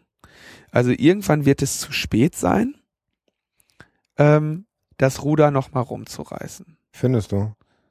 Ja, wir werden nicht, wir werden nicht als Gesellschaft einen ewigen Diskurs über Netzpolitik führen. Wir werden, also irgendwann wird das zu Ende sein. Wir werden nicht, also Beispiel, wir führen zum Beispiel auch keine Debatte mehr darüber, ähm, was weiß ich, über, also es wurden, äh, ich meine, ich möchte Netzpolitik jetzt absichtlich nicht mit einem anderen Politikbereich vergleichen, aber bestimmte Ja, äh, es gibt einfach so Weichenstellungen und Richtungsweisungen in, in, in so verschiedenen, in Themen der Politik. So dass du irgendwann einfach weißt, in die Richtung läuft das jetzt weiter. Weil dann ist nämlich definiert, was als Mitte, was als rechts und was als links zu sehen ist. Mhm. Und entsprechend positionieren sich dann eben auch die Parteien und dann fährt der Zug eben. Ne? Und dann, äh, äh, dann ändert sich nicht mehr viel. Und das ist das Spannende an dem, an dem Bereich der, der Netzpolitik im Moment und überhaupt den, auch den Herausforderungen, denen die Gesellschaft jetzt sich gerade gegenüber äh, sieht. Und da passieren dann eben auch immer mal wieder so, also diese, ich will nicht sagen, dass die Welt sich dann nicht mehr ändern wird, ne?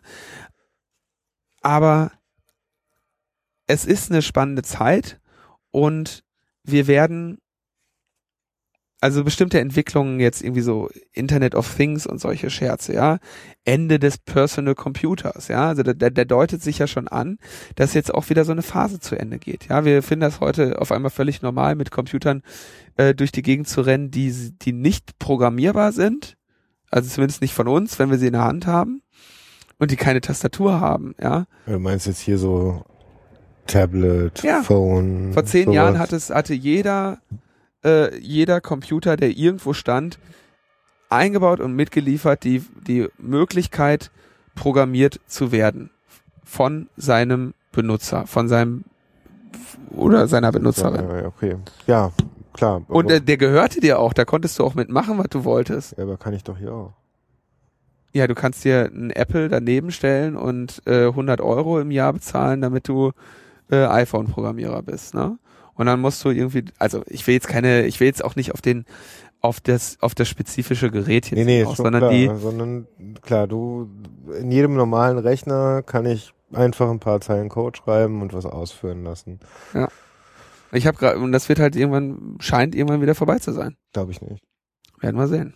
Aber Also der, der, wenn nicht, wie, wie, wie Vinyl ist vorbei, ist genauso wie es gibt kein Radio mehr. ja, aber Fernseher Vinyl ist noch vorbei und ja, Radio ist vorbei.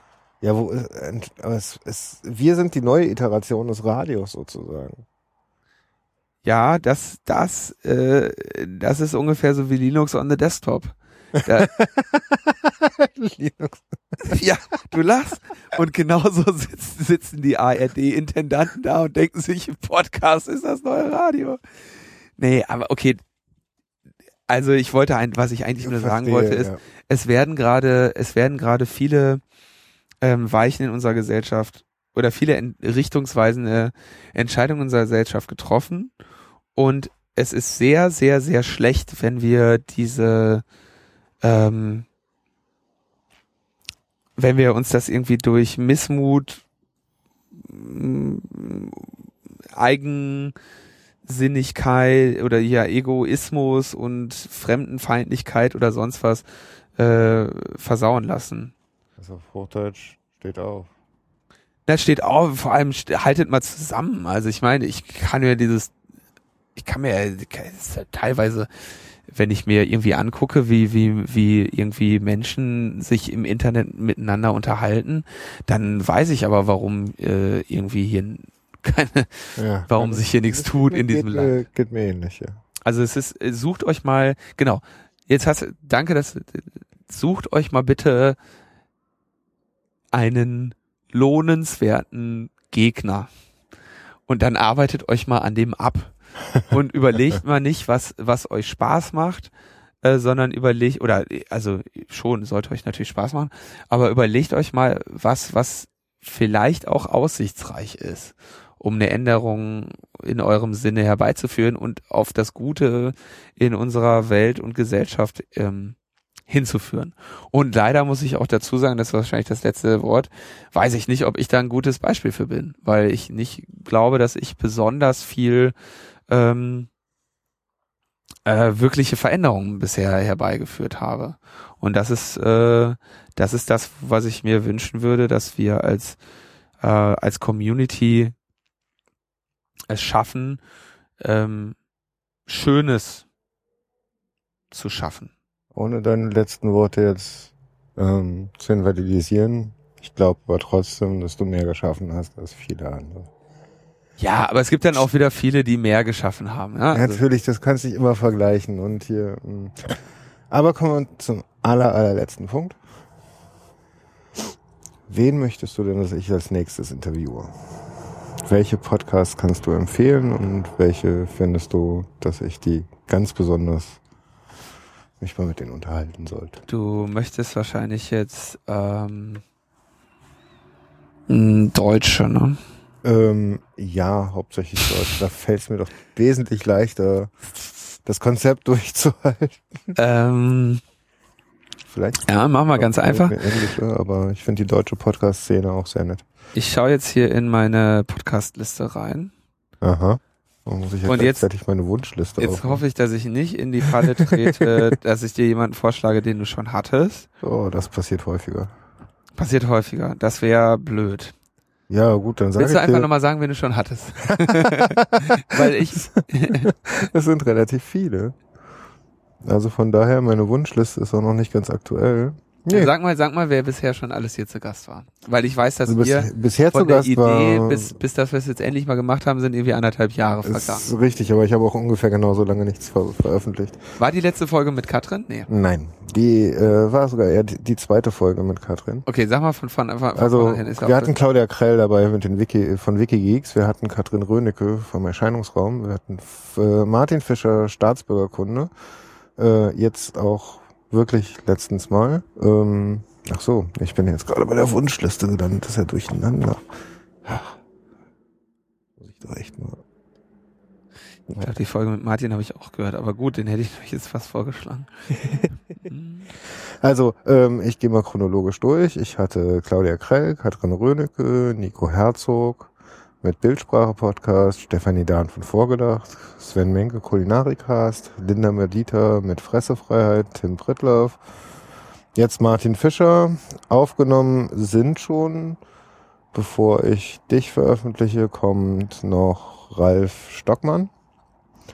Und gewünscht sind noch Troja Alert, Pirate Looking at Things, Metaebene, Kulinarikast und Soziopod. Ah, ich dachte, Äh, Sven. Kulinarik hatte ich schon, hatte ich schon. Falsche Reihenfolge. Hm. Mann, hier selber durchzuschauen, ich muss Mhm. das auch mal neu machen. Ähm, Du kannst natürlich auch jemanden pluggen, der dir nahe steht. Es gibt natürlich auch Menschen, mit denen ich schon immer mal reden wollte. ich muss zwei vorschlagen, ne? oder ich darf. Du darfst. Dann schlage ich vor den John F. Nebel von Metro Laut. Damit habe ich jetzt überhaupt nicht gerechnet. Oh. Und ähm,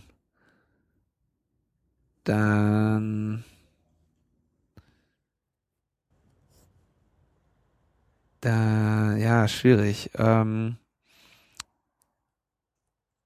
jetzt muss ich mir überlegen, ob Berlin oder ähm, oder nicht Berlin. Aber mit Florian Freistetter kannst du sicherlich auch fernpodcasten, weil Oh das ja, macht er ja mit dem gerne. Holgi immer. Sehr gerne. Und deswegen würde ich John F. Nebel und Florian Freistetter vorschlagen. Okay. Das wäre dann jetzt aus dem Vrind heraus, ne? Oder meinst du sein Blöde Podcast- Sterngeschichten. Stern Achso, da wollte ich noch eine Sache von loswerden. Ja. Ähm, das kann ich mir jetzt nicht verkneifen, aber wenn wir schon Mach über. Podcasten reden, ne? Also, Holgi, geschätzter Freund von mir, guter Mann, aber dieser Titel geht gar nicht. Was, Vrind? Wer redet Ja. ist nicht tot? Ich finde das total geil. Nee, das ist, das Symbol, also die, die Sendungen sind größtenteils ähm, sehr gut. Höre ich mit großer Freude. Ähm, einige Gesprächspartner ähm, überspringe ich dann auch gerne mal. Ähm, aber das ist äh, wirklich großartiges Programm, was Holger da macht. Aber wer redet, ist nicht tot. Ähm, hat für mich einfach diese Konnotation von, wir labern einfach nur vor uns hin, ohne irgendwelchen Inhalt. Hauptsache, wir sind noch am Leben. Und das Richtig. ist für mich so, also die Sendung symbolisiert das ja nicht, aber der Titel, so, ich habe echt den Eindruck, dass eine ganze Menge Leute nur noch labern, um zu zeigen, dass sie nicht tot sind. Und meine Gefahr, ich, ich weiß, dass ich vielleicht auch dazugehöre und ich möchte das unbedingt vermeiden. Und deswegen finde ich diesen, äh, dieser Pod, Aber- dieser Titel ist mir ein Warnsignal. Deshalb finde ich diesen Titel so gut. Jetzt kommst du. Ganz einfach. Der, man, Holgi ist ein Kölsch-Jung. Ja, das heißt, der ist ein Rheinländer. Und wenn wir Rheinländer eine Sache gut können, das ist uns selbst verarschen. Ja, und labern. Und labern, genau. und labern. Am laufenden Meter. Also wer redet, Ja. ist nicht tot, hat da schon seinen Sinn. Nee, ich, ich hab, ich, ich, ich, Ich finde das super. nee, das ist ja, ist ja auch in Ordnung, kann er ja machen, so, da war ja. Aber das, für mich hat das eine ganz fürchterliche, also vor allem, wenn man sich dann noch, ähm, wenn man sich dann noch hinstellt und sagt, man maßt sich an, dass eben auch andere Leute sich die, die Scheiße runterladen und anhören sollen. Da finde ich halt, wie gesagt, keine Kritik an der Sendung. Sendung ist super. Großer Freund. Aber diesen Titel, da, als er, als er den vorgestellt hat, habe ich gesagt, boah, das ist, nee, das steht halt auch für eben, es gibt eben auch natürlich, wie gesagt, Menschen, die meinen, dass sie halt von sich aus schon interessant genug wären, dass man sich das anhören müsste. Und ähm, ich hoffe, dass das jetzt hier, ich meine, in der Sendung habe ich jetzt auch ge gelabert wie ein Wasserfall. Worum ähm, geht's hier in dieser Sendung? ja, insofern ja, ich bin immerhin noch nicht tot, aber ich hoffe, vielleicht, äh, ich hoffe irgendwie, ne, ich keine Ahnung, wer sich das anhört, aber ich hoffe vielleicht äh, irgendwie neben ein paar Erzählungen über den Hintergrund ein bisschen was eingestreut zu haben, äh, was ich irgendwie für, für wichtig fand. Und ich habe es ganz gut umschifft, alle persönlichen Fragen äh, hier gar nicht erst aufkommen zu lassen. Ja, war eine Herausforderung. Ein bisschen. Normalerweise geht's ja hier genau um das Persönliche, um die persönliche Gestaltung. Trotzdem hat's mir sehr gefallen, mich mit dir zu unterhalten. Und ich würde es gern auch nochmal wiederholen. Ja, muss In ein, Podcast zwei, machen. drei Jahren vielleicht, weil mit dir sich zu treffen ist auch echt immer schwer. Du bist wirklich viel beschäftigt. Ja, ich habe hier die diese Flugsache immer leider. Hm, ja, nicht nur das. Ähm, ja, und dann würde ich mal all meinen Hörern sagen, all unseren Hörern sagen, Und Hörerin bitte. Bei mir, ich bin ja Frauenmagnet, ne, weiß ja. Da kommen dann ganz viele Hörer. Also die Hörerinnen, ja genau, okay, klar, ja. politi- Politisch korrekt äh, grüße ich dann jetzt alle Hörer und alle Hörerinnen. Danke, dass ihr euch diese Sendung angeschaut, äh, angeschaut vor allen Dingen, angehört habt. Hinterlasst doch uns Kommentar oder hinterlasst mir bei iTunes ein Sternchen. Ja, Und, bei iTunes ist es falsch, du musst mehrere Sternchen willst du haben. ach so, ich will nicht nur ein Sternchen. Ja, ja, ist scheiße. Sternchen haben, bitte lasst mich Wenn die dir ein Stern. viele Sternchen Ja. bei iTunes. genau. Hast du vollkommen recht. Und dann danke, Linus. Bis zum nächsten Mal. Ich danke dir für die Einladung und vor allem für die Geduld.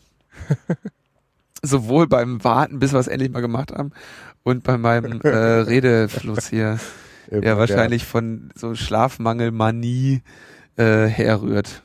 Okay, und jetzt Schluss. Tschüss. Ciao.